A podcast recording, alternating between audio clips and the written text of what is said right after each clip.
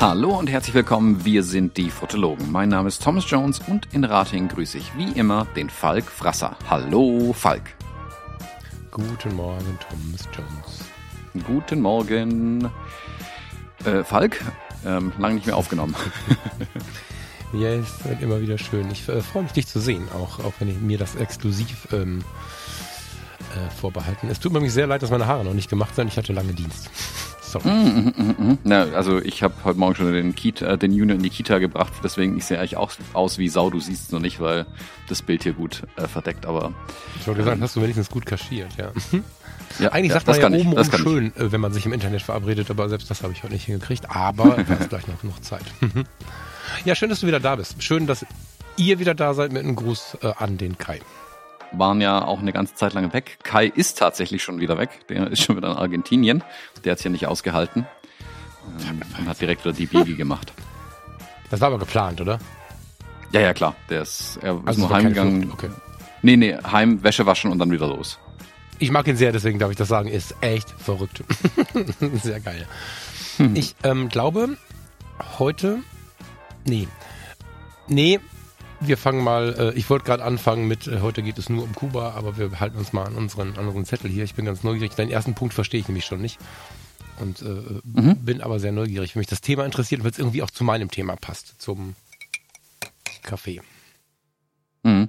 Äh, ist eigentlich so ein, so ein kleines Follow-up zur letzten Episode. Da hatte ich ja gesagt, dass die Premiere von dem Doku-Film äh, jetzt endlich sein wird im März, äh, an dem ich mitgewirkt habe vor drei Jahren ähm, wo es um Flucht und Vertreibung geht. Äh, das Ding hat mittlerweile auch einen Namen bekommen, den ich noch gar nicht wusste. Being a Refugee ähm, hieß der Wusste Film, oder heißt der Film nie, oder? Bitte? Hast du mir noch nicht erzählt, ne? Doch, das war das, wo ich die Brigitte Kneer auch fotografiert hatte und das so. Das weiß ich. Ich meine den Titel, weil deswegen war ich gerade verwirrt. Nee, den habe ich auch erst jetzt erfahren. Okay. Ich dachte, Bei der Premiere, genau. Okay, cool. Mhm. Mm, und genau, da war es letzte Woche die äh, Premiere von dem Film äh, und haben uns den angeguckt. War äußerst interessant, war schön auch die Leute wieder zu sehen. Ähm, ein paar von den Leuten, die im Film vorkamen, waren da. Die Nurit, die den Film produziert hat und die Regie geführt hat, war da. War schön mit ihr mal äh, sich oder kurz zu schließen. Und der Film war äußerst bewegend und interessant. Ähm, also es gab ja, ich habe ja nur an einem Teil mitgewirkt. Also ich meine, keine Ahnung, wie viele hundert Stunden Filmmaterial sie gesammelt hatte, um es am Ende auf 45 Minuten einzudampfen. Mhm. Ähm, das ist jetzt ein Film geworden, der von dieser Stiftung ähm, gemacht wurde, Stiftung für interreligiösen Dialog.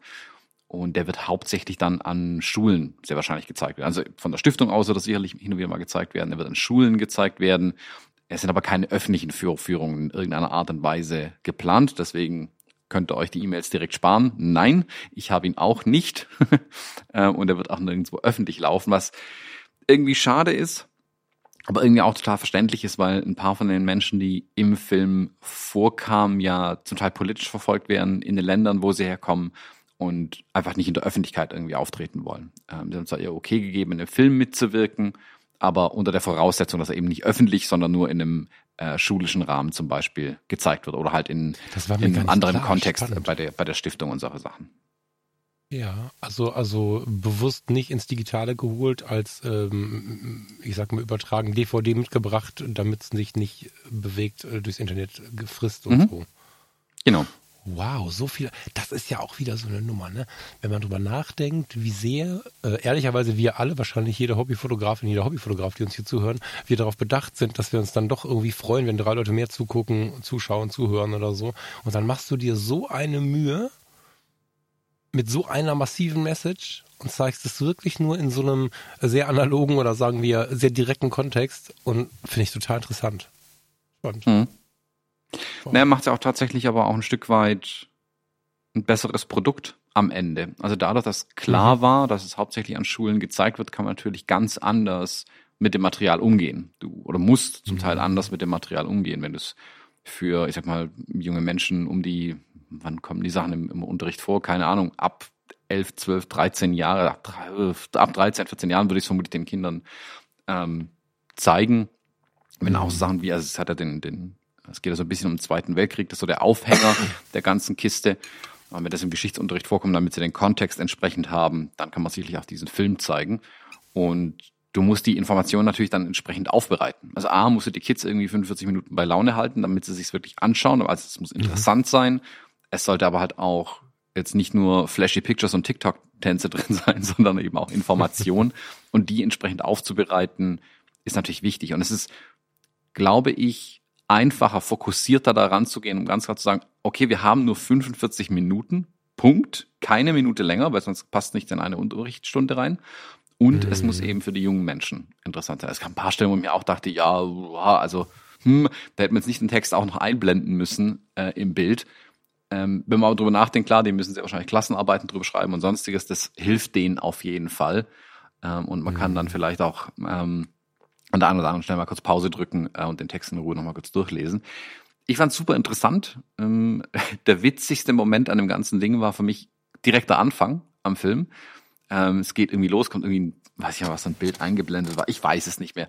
Irgendwie tauchen Bilder auf und plötzlich ähm, kommt eine Stimme, die dann äh, erzählt über die Geschichte von Flucht und Vertreibung und dachte mir, hey, den Text kenne ich. Und dann dachte ich so, oh, die Stimme kenne ich auch, das bin ja ich. das ist schon ein paar Tage her. Ich habe meine eigene Stimme nicht erkannt. ja, ist, ist genau, ist auch schon wieder ein paar Tage ja. her. Ähm, und ich habe den Text, glaube ich, also äh, ich habe es deswegen mitgebracht, tatsächlich, weil ich sagen wollte, ich werde ja oft gefragt, und du bist bestimmt auch oft gefragt, oh, wie kannst du deine eigene Stimme hören? Das ist ja voll komisch. Mhm. Ich hasse meine eigene Stimme und so. Bei mir mhm. ist es mhm. so weit, ich erkenne meine eigene Stimme manchmal nicht, wenn ich sie höre, weil ich sie einfach geil. ständig höre quasi. Geil. Sehr geil. Ja, es, ähm, ja, nee, ich erkenne sie nicht, stimmt nicht. Ich muss aber gestehen, dass ich, hm, es ist völlig okay, aber ich höre sie nicht mehr, wie ich das früher gemacht habe. Also als wir neu, wild, die Fotologen, wenn was angefangen haben, gedacht, uns hören eh nur zwölf Leute zu, haben so ein Spielchen begonnen und plötzlich waren da irgendwie tausend, 3000 und so. Da in dieser wilden Zeit war es so, dass ich mir jede Sendung dann zum Beispiel nochmal angehört habe und so und hatte auch gar keinen Schmerz damit. Da bin ich nicht mehr so gut. Vielleicht bin ich zu kritisch, weiß ich nicht. Ähm, aber erkennen tue ich sie schon noch. Ganz im Gegenteil, ich äh, bin irritiert manchmal, das ist, also mir ist jetzt so drei, vier Mal passiert, ähm, ultra witzig, aber dass ich äh, jemand angerufen habe und der im Autoradio gerade ähm, die Fotologen zwischen Blende und Zeit, Fotografie, Shoot, irgend so, irgend so einen Quatsch gehört hat und äh, das Handy aber nicht gekoppelt hatte und mich auf den, ähm, wie heißen die Dinger hier? Auf den äh, AirPods, ja, Earpods, was auch immer, ähm, gehört hat. Und äh, das war komisch, wenn man dann im Hintergrund seine eigene Stimme brabbeln hört. Das ist richtig psycho. aber ich weiß, was du meinst, ja. Vor allen Dingen, ich glaube eher, Thomas, dass es der Kontext ist. Du guckst einen genau. Film. Und weißt du so, also du bist quasi im falschen Film in dem Moment und dann kommt deine Stimme. Das wird es wahrscheinlich eher sein. Ja. In welchem, mhm. also was war das für, für, für, wo wurde das gezeigt? Also in welchem? Hm, Rahmen? Das ist so ein Gemeindezentrum in Stuttgart. Ähm, mhm. Ich glaube, da ist die, hängt die Kirche irgendwie mit dran und ähm, die Stiftung hat da auch, also mietet sich da auch Räume entsprechend an, wenn sie irgendwelche Veranstaltungen haben. Das waren mhm. so 60, 70 Leute rum oder so, würde ich sagen ähm, die mhm. da waren. Ähm, es gab einen Tag vorher schon eine Art Vorpremiere, ähm, wo die Mitglieder der Stiftung und ein ausgewähltes Publikum auch noch dabei war. Und das war jetzt eine in Anführungszeichen etwas offenere Veranstaltung, ähm, wo aber auch die die Gäste quasi vorher angeschrieben wurden. Also war schon noch irgendwie geladen, aber es war ein breiteres Publikum, aber alle Leute, die zur mhm. Stiftung zugehören, die zum Teil mit der Stiftung zusammenarbeiten, ähm, die an diesem interreligiösen Dialog teilnehmen, die diese Reisen nach äh, Israel zum Beispiel auch organisieren, diese Studenten, Austauschkisten und so weiter, die auch im Film auch mhm. vorkamen. Äh, also war, war relativ breit das Publikum, war auch total spannend, mit ein paar zu sprechen. Ähm, mhm. Die Nurit musste leider äh, direkt nach der, also der Film war im Prinzip abgedreht, hier noch ein Selfie, da noch ein Selfie und dann musste auch schon los zum Flughafen, wieder zurück nach Israel dann. Ähm, da hat man leider nicht ganz so viel Zeit, aber wir haben auf jeden Fall ausgemacht, dass wir uns äh, ganz dringend nochmal zusammensetzen virtuell und dann auch die, die nächsten Projekte besprechen werden. Ach cool, ja, das freut mich. Sehr geil. Richtig geil. Ja, ich kann mich gut erinnern, als das so losging und als du mittendrin stecktest. Wie lange ist das her? Drei Jahre? Mhm. Wahnsinn. Wie emotional bewegt du hier berichtet hast. Mhm. Das hatte ich ja, ich war also mitgenommen ist jetzt vielleicht ein großes Wort, aber das war für dich eine, was heißt für dich, das ist wahrscheinlich, also das ist für uns alle eine große Sache inhaltlich, aber weil du halt so nah dran warst, war das für dich wirklich eine große Sache. Ich kann mich auch gut erinnern, als dann die Brigitte Kneer heißt sie, ne? Hieß Mhm. sie? Dann verstorben war und so, das, äh, also da bist du schon sehr nah dran. Und ähm, wenn daraus jetzt noch weitere Zusammenarbeit wächst, finde ich es richtig geil. Schön. Mhm. Ja, also ihre, ihre Familie war auch da zum Beispiel. Ähm, das war auch ganz schön mit denen nochmal, die mal persönlich dann zu sehen. Ich hatte nur mal kurz äh, per E-Mail mit denen Kontakt äh, damals. Äh, die waren da, haben sich nochmal tausendmal für die Bilder bedankt.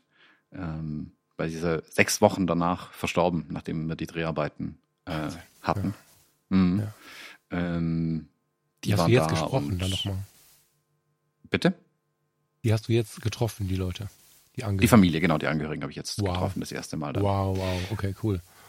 Genau, und ähm, wir hatten ja ein Interview auch gedreht mit einer Familie, äh, die geflohen war und hier in Deutschland angekommen war. Und da war der Vater von, äh, von der Familie, also ähm, äh, seine Frau war am Tag davor da für die Premiere, sie war jetzt äh, daheim bei den beiden Töchtern. Und Mhm. das weiß ich noch zum Beispiel, damals haben wir dieses Interview mit denen gedreht. Ähm, wir waren da sechs Stunden oder so. Also ein bisschen Mhm. aufbauen, Kram hinstellen, äh, Interview drehen.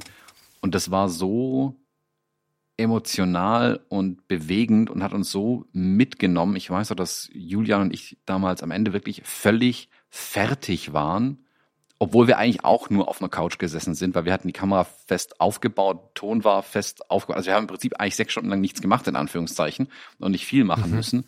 Ähm, da war das Brigitte Kneer-Video mit rumrennen und nach Kirchheim runterfahren, hast du nicht gesehen und da Ton und Scheiß und Kabel. Das war körperlich viel, viel anstrengender. Das mit der Familie hat, dann, Mhm. hat mich emotional komplett fertig gemacht einfach. Ähm, wenn die Mutter dann auch noch berichtet hatte, ich habe es ja nicht mal verstanden, ähm, was sie gesprochen hat, aber so wie die geheult hat äh, und dann die zwei Töchter, die dann immer ständig auch noch mit auf der Couch äh, saßen, ähm, jetzt drei Jahre später, wo ich selber Nachwuchs habe, äh, hat mich das noch mal mehr mitgenommen, muss ich zugeben. Ähm, Mhm. Das war schon, boah, das war damals echt hart. Und umso schöner fand ich es jetzt, ähm, dass er heute da war. Er hat damals äh, das Interview auf Englisch mit uns geführt. Ähm, Mhm. Spricht mittlerweile wunderbares Deutsch, hat einen Job, er war ursprünglich mal Lehrer, hat jetzt einen Job als Programmierer oder äh, Code-Tester in einem großen Konzern hier im Süden. Ähm, Ist wunderbar angekommen, die Kinder sind in der Schule ähm, und ja, ist ein Paradebeispiel, glaube ich, dafür, ähm, wie gut das funktionieren kann, ähm, wenn die Menschen hierher kommen. Und das war das Schöne war, dass er das in dem, in dem Interview auch gesagt hat. Also er kommt hier nicht her, um die gute Schokolade zu essen oder sich auszuruhen. Er will hier ein aktives Mitglied werden. Jetzt war er dann äh, bei der Vorführung da und hat im Prinzip den Beweis auch geliefert. Schaut her, so kann es auch tatsächlich funktionieren, ähm, wenn wir ein paar Mhm. Sachen richtig machen. Also das fand ich auch einen, einen schönen Abschluss an die Geschichte da noch ran, äh, zu sehen, dass es denen jetzt Ja. A, gut geht, natürlich, ähm, und wie gut die hier auch angekommen sind. Ja, mega. Ja, also ich verstehe jeden, der jetzt, äh, ich gehöre dazu, ich sitze mit in dem Boot von jeder Zuhörerin jedem Zuhörer, die jetzt traurig sind, das Ding nicht sehen zu können, aber ähm, ja, so ist es. Spannend. Trotzdem richtig schön die äh, Geschichte zu hören, weil wir haben es ja immer mal wieder alle paar, äh, weiß ich nicht, Wochen oder Monate gehabt, dass man spüren konnte, dass irgendwas intensiv war und das war und ist intensiv für dich. Voll geil. Voll geil ist natürlich das total falsche Wort, aber es ist ähm, vielen Dank für den Einblick. Das passt besser. Ja, mega. Hm. Being a refugee. Ja, ist für mich auch so ein ähm, schöner, als einen wirklichen Knopf ranzukriegen an die Kiste irgendwie, weil das jetzt so Mhm. ja drei Jahre lang auch nicht, also das Schwebezustand war. Man hat so lange drauf gewartet einfach und es war jetzt schön mit der mit dem Ding abzuschließen auch ein Stück weit ähm, und da wieder nach nach Ja. vorne zu blicken. Ähm, nicht, dass mich das jetzt wirklich aufgehalten hätte, aber es war einfach so ein offener Punkt auf meinem äh, Board hier, sage ich mal. Ähm, wann kommt Naja, dieser ehrlicherweise beginnt jetzt ja das wirklich Besondere, auch wenn du es nicht direkt verfolgen kannst, weil jetzt beginnt die Wirksamkeit des Ganzen. Mhm. Genau. Weißt du, und ist ich schön, dass glaube, man das wenn wir was tun und wenn wir nur für die Nachbarin mit einkaufen oder so, ja, das ist ja, das ist ja Wirksamkeit und glaube ich ein ganz wichtiger Punkt in unserem Leben. Und ob du jetzt die Teilnehmer von Abenteuer Reportagefotografie auf ein neues Level holst, ob du in Kuba tolle Sachen erlebst, diese mitbringst oder auch intensive Sachen erlebst, irgendwas vermittelst, was irgendwem hilft, das ist in dem Fall ja jetzt auch so. Also Wirksamkeit ist ja wirklich ein Lebensmotor. Und jetzt geht's ja damit erst los. So. Mhm. Genau. Ähm, schön ist halt dieses Baby jetzt auch loszulassen ähm, und mhm. es dahin zu bringen, wo es hin soll. Ähm, ein Stück weit, also dass mhm. an die Schulen geht, damit es da, wie du sagst, seine Wirksamkeit entfalten kann. Und weil es ja so ein, es war so ein schönes Ding, weil ich bin mit Julian ja zusammengesessen, es war irgendwie zwischen Weihnachten und Neujahr irgendwie, 2019. Und wir haben gesagt, ah, oh, dieses Jahr echt gut gelaufen und so, aber hey, lass uns nächstes Jahr mal irgendwie nach Projekten suchen, die irgendwie fürs Herz sind. Und eine mhm. Woche später die Nurit mich angeschrieben, hey, ob ich mir vorstellen könnte, hier an der Doku mitzuwirken. Ich so, tata, guck, man muss dem Universum nur sagen, was man möchte, und dann kommt das Universum auch rum und liefert die Dinge. Und das war so, so toll, dann daran mitzuwirken, aber das jetzt halt so lang gedauert hat, das dann fertig zu kriegen. Gut, mit äh, Corona dazwischen und allem möglichen, es hat schon Gründe, warum es so lange gedauert hat. Ähm, naja, Homeschooling geht damit halt nicht nach dem Konzept, ne? Bitte? Der Homeschooling geht damit halt nicht nach dem Konzept, wie es jetzt äh, mit all den Schutzfaktoren geplant ist. Äh, nee, also vor allem, weil die nur die auch nicht mehr reisen konnte dann direkt danach. Also sie ist ja mitten in der Produktion stecken geblieben quasi. Ähm, mhm. Dann waren ja viele Interviews geplant, die sie so nicht machen konnte. Ähm, hat sie den Ach Fokus so, ich dachte, der wäre schon abgedreht gewesen. Verstehe. Nein, nein, nein, nein, das waren mit die ah, ersten okay, Sachen, die gedreht worden sind, äh, Januar ähm, ah, 2020. Okay, genau, und sie konnte krass, nach, ja nicht mehr reisen, dann immer quasi in den Sommermonaten, wenn die Welle unten war, ging es dann wieder los. Ähm, dann war sie letztes Jahr eigentlich schon soweit fertig mit dem Ding, hat so die, die letzten Finishing Touches dran gemacht und dann ging es um so, so Kleinigkeiten wie den Synchronsprecher, der dann abgesprungen ist. Ähm, und es war eigentlich schon durch irgendwie. Und dann ging es in der Ukraine los. Und da war natürlich die große Frage, ja, scheiße, ähm, jetzt hier so ein Riesenfluchtthema mitten in Europa das kannst du ja eigentlich nicht, nicht weglassen in dem Film. Aber das war ja auch nicht mhm. abzusehen. Und da haben sie lange mit sich gerungen und haben es zumindest, also haben dann nichts mehr dafür gedreht, aber es zumindest an ein paar äh, Textstellen, also, also in Sprache dann nochmal unterbekommen, dass sie gesagt haben, mhm. sie können es nicht rauslassen, sie müssen es zumindest erwähnen, aber sie können es nicht mehr mit Material unterfüttern. Also sie wäre liebend gern nochmal ähm, hätte äh, ukrainische Geflüchtete dann besucht und deren Geschichte auch noch mit unter versucht unterzukriegen, ähm, was aber einfach dann, dann hätte es auch nie ein Ende gefunden. Also das ist dieses typische mhm. Scope Creep, dann hörst du auch irgendwann nicht mehr auf, an dem Ding weiterzumachen und hättest das Ding ja wieder Das hatte ich gerade im Sinn, ne? wenn du so eine große Pause drin hast. Wie gesagt, ich war irgendwann aus der falschen Erinnerung heraus, keine Ahnung, der Meinung, dass das abgedreht wäre und nur wegen Corona nicht gesendet worden wäre.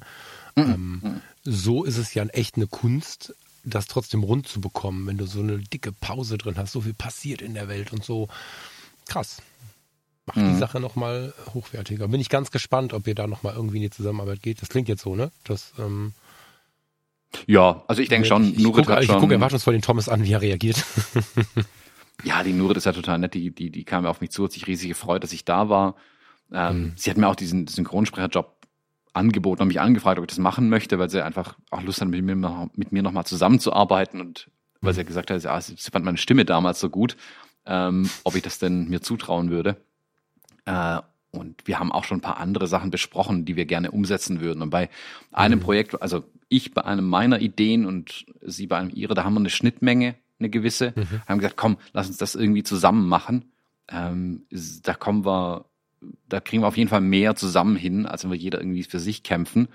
Und sie hat mir das auch, äh, sie hat mir aus Israel jetzt ähm, extra Tahin mitgebracht und hm. Olivenöl und ein Satar-Pflänzchen. Das ist, keine Ahnung, wie man es nennt, das ist so ein ähm, Oregano, Majoran, irgendwas artiges Gewächs, so ein kleines Kräuterbäumchen, also ein paar, paar Stängel, die es irgendwie hergestellt, keine Ahnung, wie sie diese Zoll bekommen hat.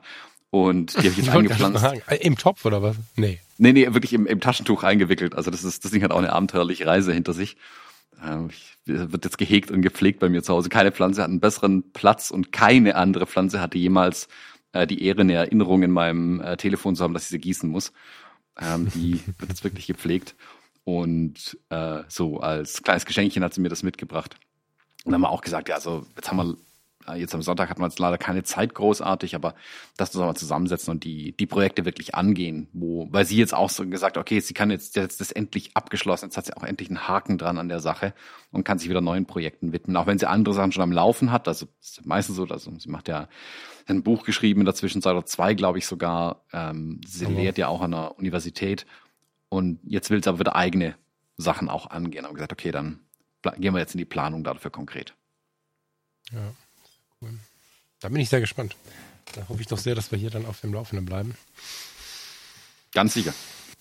Irgendwie ein seliges Thema. Es ist so schlimm im Hintergrund und im, im, in der Inhaltlichkeit, aber irgendwarum macht es mich glücklich, dass Menschen sich darum kümmern. Das glaube ich das. Das ist mir beim letzten Mal schon aufgefallen, dass wir eigentlich über ein bestürzendes Thema gesprochen haben, oder die letzten Mali, wir haben ja, glaube ich, zehnmal, naja, fünfmal darüber gesprochen. Und trotzdem äh, beschleicht mich so eine innere Ruhe. Ich habe da damals schon viel drüber nachgedacht. Das ist jetzt gerade wieder so. Ich glaube, das geht ähm, gar nicht darum, dass das Thema irgendwie so sonderlich schön wäre. Das ist es sicherlich nicht, sondern dass ähm, es schön ist zu sehen, dass Menschen in Bewegung sind. Deswegen sich kümmern, sich aufopfern, das ist ein sehr großes Wort, aber irgendwie wahrscheinlich auch ein Stück weit. Hm. Und das so nah mitzubekommen jetzt von dir. Mhm. Im, in dem Film kam es auch vor, dass ich überlegen, wer es war. Ich glaube, Nurit hat es am Ende gesagt. Ähm, da ging es unter anderem um Kibbutz in Israel, die Geflüchtete aus Eritrea aufgenommen haben. Mhm. Und als die israelische Regierung damals beschlossen hatte, äh, nee, alle raus aus dem Land, wir schieben gnadenlos alles ab, was nicht von hier ist, ähm, hat der Kibbutz oder die Menschen im Kibbutz haben angefangen, die Menschen bei sich zu verstecken. Und die haben da so ein Altersheim mit drin und die Geflüchteten aus Eritrea haben sich dann um die äh, älteren Israelis dort gekümmert und so. Äh, eine total herzerwärmende Geschichte. Und sie hatte dann auch gesagt, es ist wichtig, eben zu zeigen, nicht was alles Kacke ist, also was hier die Regierung in Israel scheiße macht, was dort schlecht läuft und so weiter, sondern man muss auch die Dinge mal zeigen, die tatsächlich gut laufen, die Dinge zeigen, die mhm. Hoffnung machen, um anderen diesen Funken Hoffnung mitzugeben, damit sie eben auch ja. was Gutes tun können. Ähm, das fand ich eine ganz schöne Message in dem Film. Und auch da konnte es zum Beispiel, weil es zum Teil so lang her war, da hat es im März 2020, glaube ich, gedreht in diesem Kibbutz und konnte jetzt auch berichten, dass eine von den Frauen, die dort vorkam mit ihren zwei Kindern, ähm, jetzt aus Israel demnächst äh, auswandern wird wieder, und zwar in die USA, weil sie dort ähm, quasi eine Aufenthaltsgenehmigung bekommen hat. Unter anderem, weil eben sie in der Doku vorkam und man da gesehen hat, guck mal, die äh, kam hier an, hat, äh, arbeitet jetzt in der Altenpflege, ähm, die zwei Kids sind total lustig und äh, die ist da gut angekommen. Dann darf sie jetzt auch weiterreisen und bekommt eine Aufenthaltsgenehmigung in den USA. Krass, sehr schön. Ja, also man muss die guten Dinge, glaube ich, ja. auch zeigen. Also, es läuft genug total, schlecht in der total. Welt, keine Frage. Aber wenn man die guten Dinge zeigt, kann man auch Gutes bewirken, tatsächlich. Wir hatten ja jetzt wieder diesen äh, etwas skurrilen Glücksbericht, das wahrscheinlich gehört, ne? In, zumindest in den Mainstream-Nachrichten wird das sehr breit getreten, wo dann wieder äh, erklär, erklärt wurde, wer in der Welt wie glücklich ist.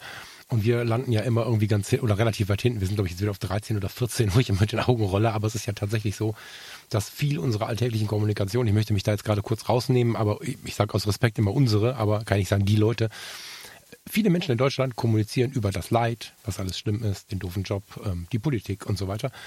Und in dem Kontext habe ich mich äh, gestern Abend äh, mit einer Kollegin ganz angeregt darüber unterhalten, genau was du gerade sagst, dass es so wertvoll ist, mit Leuten rumzuhängen. Sie ist auch so eine.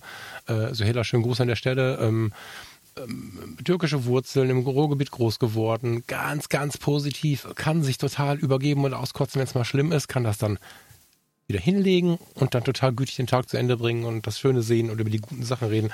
So mega wichtig und ich glaube, gerade äh, in den Medien, wo wir Sachen vermitteln wollen, dann noch zu so einem großen Thema, wie du es da jetzt oder wie ihr es da alle auf dem Radar habt, ähm, ist es unbedingt wichtig, sich nicht nur, weil es Klicks bringt, irgendwie äh, in die dunklen Schluchten von Mordor zu stürzen, sondern auch mal einfach die äh, schönen begrünten Hänge davor zu sehen und schöne einzelne Menschen, also schöne im Sinne von Seelen, schöne einzelne Menschen zu beleuchten und so.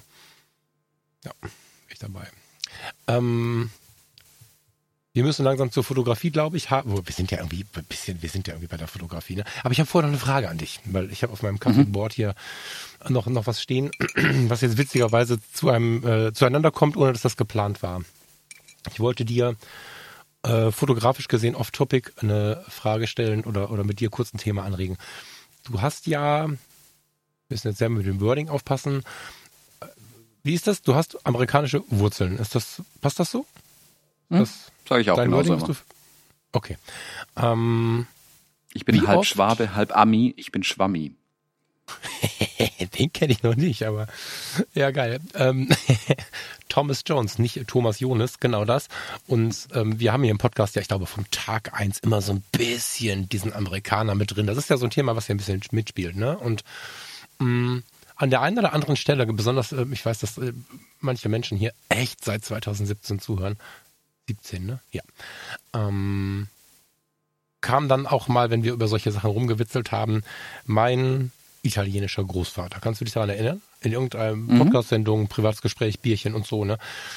Ähm, ich weiß nicht warum, ich spreche von der Welt immer ziemlich grenzenlos. Ich bemerke gar nicht, privat bei einem Eis oder jetzt auf der Arbeit zum Beispiel, mit welchen Menschen, welchen Hautfarben, welchen Wurzeln ich so zusammenarbeite, sondern ich habe einfach eine geile Zeit und finde Grenzen eigentlich ziemlich egal. Irgendwarum sind Wurzeln trotzdem Thema.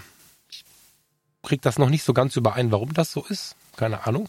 Und ich ähm, habe ja immer erklärt bekommen, dass über meine großväterliche Seite Italien mit in meiner, in meiner Welt ähm, in meinem Wurzel, in meinem Wurzelgefüge ähm, vorhanden ist und ähm, dass äh, Frasa ja ein Name ist, der in Italien vorkommt. Italienische Pizzabäcker haben mich im Dienst immer angesprochen, wie in meinem Namensschild reinkam. Es ist nicht viele Wochen her, ich erzähle das ganz schnell zusammen und hätte dann gerne mal deine Gedanken dazu. Da habe ich ähm, eine alte Amtsschrift gefunden aus den 50er Jahren von meiner Großmutter, äh, die ich nie kennengelernt habe, die ist kurz vor meiner Geburt gestorben, in der vermerkt war, dass es die Familie Frasea war und nicht Frassa. Und da habe ich schon so gedacht, Phrase dann habe ich mich ein bisschen damit beschäftigt. Mein Vater ist ja im Krieg über Ostpreußen oder alle Geschwister und auch die Großmutter sind ähm, im Krieg ähm, geflüchtet ähm, aus Ostpreußen durch die DDR, um dann irgendwann per weiterer Flucht in Düsseldorf zu landen. Und im Zuge der dortigen Ausweispapiere wurde aus Phraser aus mir unerfindlichen Grüßen, äh, Gründen Frasser gemacht, und zwar von Amts wegen. Ähm, da war ich so ein bisschen skeptisch und die Geschichten um Italien waren immer so neblig. Die älteren Verwandten sagten immer so, ja, der Opa hat da nicht viel drüber gesprochen und keine Ahnung. Das war alles irgendwie immer komisch. Und dann habe ich so ein DNA-Ding mal abgeschickt. Kennst du diese? Ich will jetzt keine Werbung machen, aber es gibt davon 15 Anbieter. Kann man vorher googeln. Es gibt bessere und schlechtere, es gibt teurere und günstigere, aber du kannst so einen, so einen Herkunftstest machen, wo sie anhand deiner DNA in etwa verorten können, wo so deine Wurzeln liegen könnten. Kennst du das? Mhm. Ja, 23andMe und da äh, gibt es ja einige solche Anbieter. Ja, ja ich, ich, weiß gar nicht mehr. Gibt es auch für Hunde, ganz, wollten ganz wir schon für lila machen, aber ja. Was wolltet ihr das für lila machen? Ja, wir wollten unbedingt wissen, was in lila alles drin steckt. Ach so, ja, sehr geil, okay. Ja, also so ähnlich, ne? So und dann habe ich gedacht, jetzt mache ich das mal, ne? Weil ähm, nee, ich weiß gar nicht warum. Mir war das irgendwie wichtig, aber ich weiß nicht genau warum. Vielleicht weil das so ein Lebensglaubenssatz ist, der mir seit der Kindheit erzählt wurde und der geriet so ins Wanken. Aber Frasea ist alles andere als ein italienischer Name. Ähm, und somit hatte ich irgendwie das Bauchgefühl, dass ich da irgendeine Story selbstständig gemacht habe, die vielleicht an der falschen Stelle von irgendwem gedroppt wurde, keine Ahnung. Ja, das Ding kam dieser Tage. Ähm, Ostpreußen, mein Vater ist Ostpreußen. Diese Herkunft steht da zu knapp 50 Prozent. Also logisch, ne? Väterlicherseits und so. Äh, nicht ganz logisch, erschließt sich gleich. Italien kommt mit keinem halben Prozent vor. Es gibt kein Italien in meiner DNA. Hm. Ähm, der zweite Punkt ist mit äh, knapp 50 Prozent auch, also bleiben noch ein paar Prozentsätze übrig. Großbritannien, Irland. Fragezeichen, nicht ganz sicher, Großbritannien oder Irland. Ähm, und so ein paar Prozentsätze liegen in den nordischen Ländern. Norwegen, Schweden, Finnland. Die sind aber so klein, dass man sie vernachlässigen kann, beziehungsweise sie irgendwie in 50er Vorgenerationen oder so stattfinden. Das ist dann wahrscheinlich nur für eingefleischte Freaks, die wirklich, äh, keine Ahnung, 2000 Jahre zurückschauen wollen oder so. Aber ein Leben lang wurde mir erklärt, ey, du hast Temperament. Jetzt habe ich überlegt, gibt es Vorfahren, slash mein Vater, sei mir nicht böse da oben, Papa, aber der war so ein bisschen ähm, in der Eigenwerbung würde man aufbrausend sagen, man darf aber auch cholerisch sagen. Und äh, vielleicht hat er gedacht, wenn ich jetzt über Italien spreche, dann ist das äh, Temperament und nicht mehr cholerisch oder so. Ich kann es nicht genau sagen. Es ist auch ähm, einfach nur so rumspekuliert mit einem Lächeln zu dem alten Mann, weil wir beide wissen, also er und ich, wie der so drauf war. Jedenfalls findet kein Italien statt und ich habe 44 Jahre lang oder vielleicht 30 Jahre lang oder so diese Vorstellung in meinem Kopf gehabt, du hast italienische Vorfahren. Fand es immer spannend, war nie in Italien, habe mich darüber sehr, sehr, sehr gewundert. Ähm, und jetzt weiß ich, okay, äh, Ostpreußen war klar, Großbritannien. Hm, kann sein, dass es auch der Großvater war, der nie von seiner Herkunft sprach, weil ähm, mütterlicherseits der Name wiederum 100% deutsch ist und nur in Deutschland und in den USA auftaucht. Das ist ganz witzig. Den gibt es nirgendwo anders auf der Welt, außer in Deutschland und in den USA. Und in den USA wissen wir warum. Mm. Was sind die Wurzeln und warum ist mir sowas wichtig und warum kaue ich noch ein bisschen drauf? Das kam gestern Vormittag, das Ergebnis. Bin jetzt nicht bestürzt, ich bin nicht völlig verzweifelt oder irgendwie kriselig oder so, aber ich kau da drauf rum. Und ich meine, du hast ja jetzt eine Herkunft, die nicht in Deutschland, nein, Wurzeln, die nicht in Deutschland liegen, aber gleichzeitig natürlich auch ein stark. Kann, kannst du da irgendwas zu sagen? Hast du da ein Gefühl zu? Weil mich verwirrt das gerade noch so offen. So. Ich mag Großbritannien, das ist nicht das Problem, ne? Aber. Hm. Nee, ich mag jetzt ein bisschen weniger tatsächlich, wenn du zu den Briten gehörst. nee, ich glaube, ähm, also was du am Anfang gesagt hast mit, mit ähm, Grenzen denken und so, das ist ja, ähm, Grenzen sind ja was Menschengemachtes, aber ähm, mhm. wie man ist, ist auch menschengemacht, aber nicht so künstlich gezogen. Also ähm, mhm. du kannst in einem anderen Land aufwachsen ähm, und trotzdem die Kultur von einem ganz anderen Ort irgendwie haben. Also ich habe jetzt gestern eine Doku gesehen über die, ähm, ach, wie heißen sie? Has Hassiden, diese jüdischen Gemeinden in, in Brooklyn, Hassiden sind es, glaube ich, ähm, die ja völlig isoliert leben äh, vom, von der restlichen Gesellschaft, mehr oder weniger in, in Brooklyn. Ähm, und die leben ja, in, äh, die sind ursprünglich aus der, aus der Ukraine geflohen in die USA äh, und leben dort ihren Glauben aus und haben eine relativ abgekapselte Gesellschaft. Ähm, dort mitten in New York, muss man sagen. Und obwohl es US-Amerikaner sind, das, da haben sie den Pass her, ähm, mhm. sprechen sie Jiddisch, ähm, leben eine komplett andere Kultur, verwenden kein Internet und so weiter. Also Grenzen sind eine Sache, Kultur, die du lebst, ist eine komplett andere. Und das kommt, hängt damit zusammen, wie du aufwächst, ähm, wie du erzogen wirst. Und selbst da gibt es dann noch so Sachen wie Nature versus Nurture, also was liegt in der Natur und was ist dir anerzogen, was da dann auch eine Rolle spielt. Also ähm, von daher, was in einem, was in, in einem Pass steht, ähm, mag das eine sein, dass aus welchen Landesgrenzen irgendjemand kommt, aber wie man aufwächst oder sich gibt oder wie cholerisch man ist, spielt dann auch noch eine Rolle in dem, äh, was die nächste Generation dann, dann mitnimmt. Also, keine Ahnung, mein Junior ist ein Viertel Amerikaner, ähm, ich bin es zur Hälfte. Ähm, hm. Wird er später äh, weniger Redneck sein oder bin ich Rednecker denn als er? ähm, weiß ich nicht. Ähm, ich glaube tatsächlich, dass bei ihm da sehr viel weniger hängen bleiben wird und wenn dann eher mit dem mhm. großen Augenzwinkern. Mhm. Weil das direkte Erleben natürlich auch nicht hatten. Aber das habe ich halt auch nicht. Also was ich so interessant dabei finde, ist so dieses, du hast ja auch noch ein Erleben. Ich kann mich gut daran erinnern. Teilweise im Podcast, sehr viel aber auch, weiß nicht, als wir mit dem Bier auf dem Sofa saßen hier und da, ähm, dass du vom Erleben der USA auch sprechen kannst, sowohl auf, auf in Kindertagen als auch dann jetzt, dass du nochmal hingefahren bist, wieder hinfährst, immer wieder ähm, mit deinem Vater kommunizierst, der ja noch da ist und all diese Dinge. Das ist ja was, was ähm, direktes Erleben ist. Ich ähm, komme dann in so einen Strudel und da würde mich interessieren, ob wir da irgendeine Schnittmenge finden oder weiß ich nicht, vielleicht will ich auch einen Tipp haben keine Ahnung. Vielleicht treffen wir damit auch einen Nerv und es gibt Menschen, die es nachvollziehen können. In dem Fall schreibt mich bitte an. Ich werde mir Mühe geben, da wirklich drauf zu reagieren. Ähm, dann geht so eine Gedankenspirale los. Also es ist zum Beispiel so, dass ich äh, vor ähm, paar Wochen mit Farina angefangen habe zu sagen, pass mal auf Reiseziele, ne? Jetzt ist Corona vorbei, wir müssen die Welt schon noch ein bisschen sehen. Also wir beide aus tiefster Seele, habe ich nicht eine Ansage gemacht, sondern das ist ein großes Thema für uns. Und ich war ja erst, ich glaube, dreimal in Großbritannien hab aber tatsächlich irgendwie, also als wir dann so einen Film geschaut haben über eine Gegend, die ich gut kenne, war ich irgendwie sehr gerührt. Jetzt könnte man, da wusste ich ja von nichts. Jetzt kann man das irgendwie alles überinterpretieren.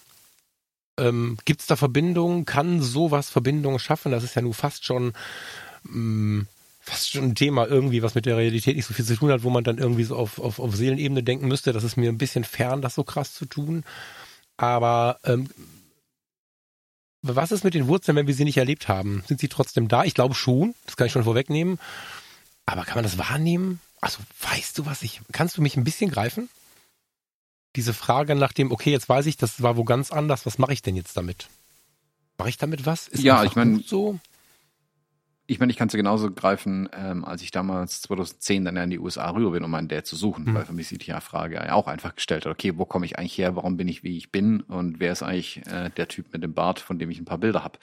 Mhm, Ach stimmt, das spielt schon eine Rolle. Ich glaube, ist ja keinen Kontakt gehabt, stimmt.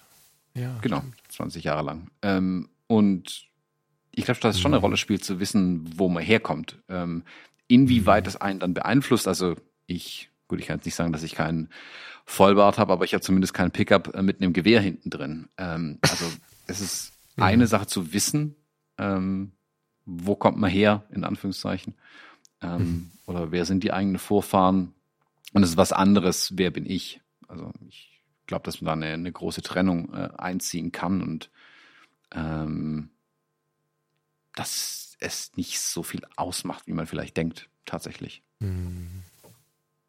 Ja, also ich lasse das mal sacken. Vielleicht gibt es ja jemanden, der ein ähnliches Erleben hat. Da würde ich mich tatsächlich freuen.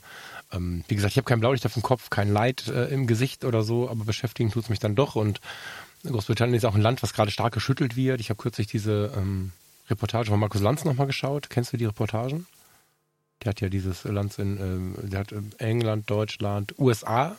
Wird dich mit Sicherheit interessieren. Ist auch relativ aktuell, glaube ich. Ähm, wenn du Markus Lanz und äh, USA eingibst, ähm, kommt die relativ schnell. Ist auch in den Mediatheken immer unter seinen Sendungen direkt vorgeschlagen. Ähm, bin ich erst drauf gekommen, seitdem er auf der Fotopia gesprochen hat, tatsächlich, äh, doch auf der Fotopia gesprochen hat tatsächlich. Weil mir da aufgefallen ist, ähm, wie viel am Rande er kulturell noch weg von seiner Moderatorenrolle, in der er auch schon mal stichelt, sich selbst völlig rausnimmt, seine eigene Meinung rausnimmt, provozierende Sachen sagt und so, wie wirkungsvoll der war, als er auf der Bühne von seinen Reportagen erzählt hat. Und äh, die war eine Empfehlung, Thomas, und auch ihr alle da draußen, die äh, Reportagen finde ich großartig. Klar ist das was anderes, ob man sich eine von 2014 anschaut. Das glaube ich, Indien ist, glaube ich, von 2014 oder so. Oder eine relativ aktuelle.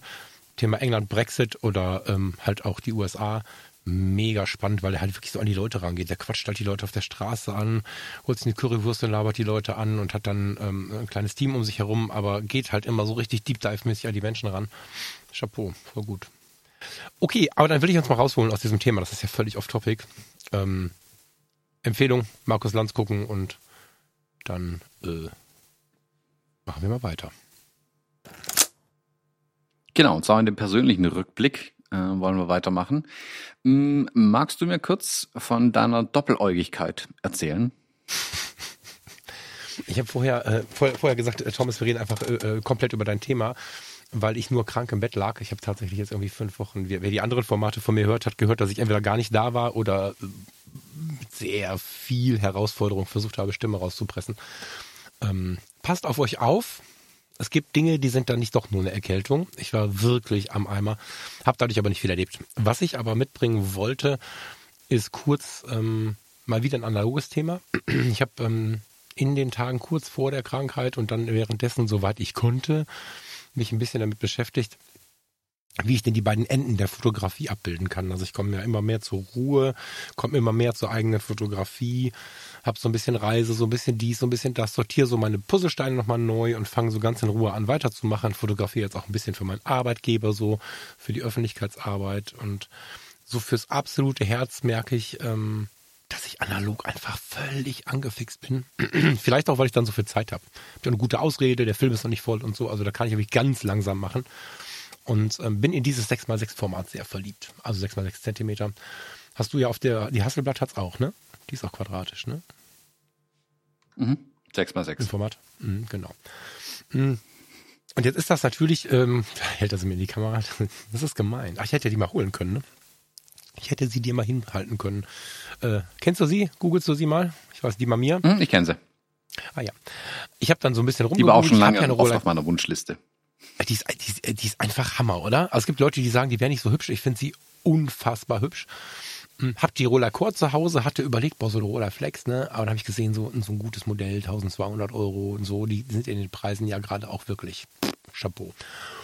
Und dann habe ich trotzdem so ein bisschen, wie das so ist, äh, rumgeguckt und dann habe ich bei eBay eine Mamiya für sehr wenige 100 Euro gefunden. Die C33 Professional ist eine zweiäugige, mh, hm, Baujahr 69, 68, irgendwie sowas. Und ein Panzer. Mir war gar nicht klar, was für ein Panzer, weil ich sie live natürlich noch nie, was heißt natürlich, ich habe sie leider live noch nie gesehen. Die hat irgendwie 1,8 Kilo oder so. Das ist ein richtiger Brecher. Als ich die ausgepackt habe, habe ich mich tatsächlich ein bisschen erschrocken. Ich las den einen oder anderen Kommentar, dass das eine kräftige Kamera ist im Netz, aber das war mir nicht klar. Sie war relativ günstig, so dass ich ähm, viel äh, Gehirnschmalz da reinsetzen musste, sie ans Laufen zu kriegen. Die wird 20 Jahre keiner benutzt haben. Ich habe erst nicht mal mehr ähm, irgendein Rad gedreht bekommen. Inzwischen geht's. Ähm, war inzwischen auch mal, nachdem ich dann etwas gesundet war, in einem total netten analogen Fotoladen in, in, in Mülheim. Kamerabörse mit C geschrieben. Voll geilen Ladengeschäft, was auch verkauft. Nur analogen Kram. Und der Mann hat mir super nett weitergeholfen mit hier ein Öl und da ein Öl und hat vor 100 Jahren damit ähm, Passfotos gemacht mit der Kamera. Älterer Herr ist das.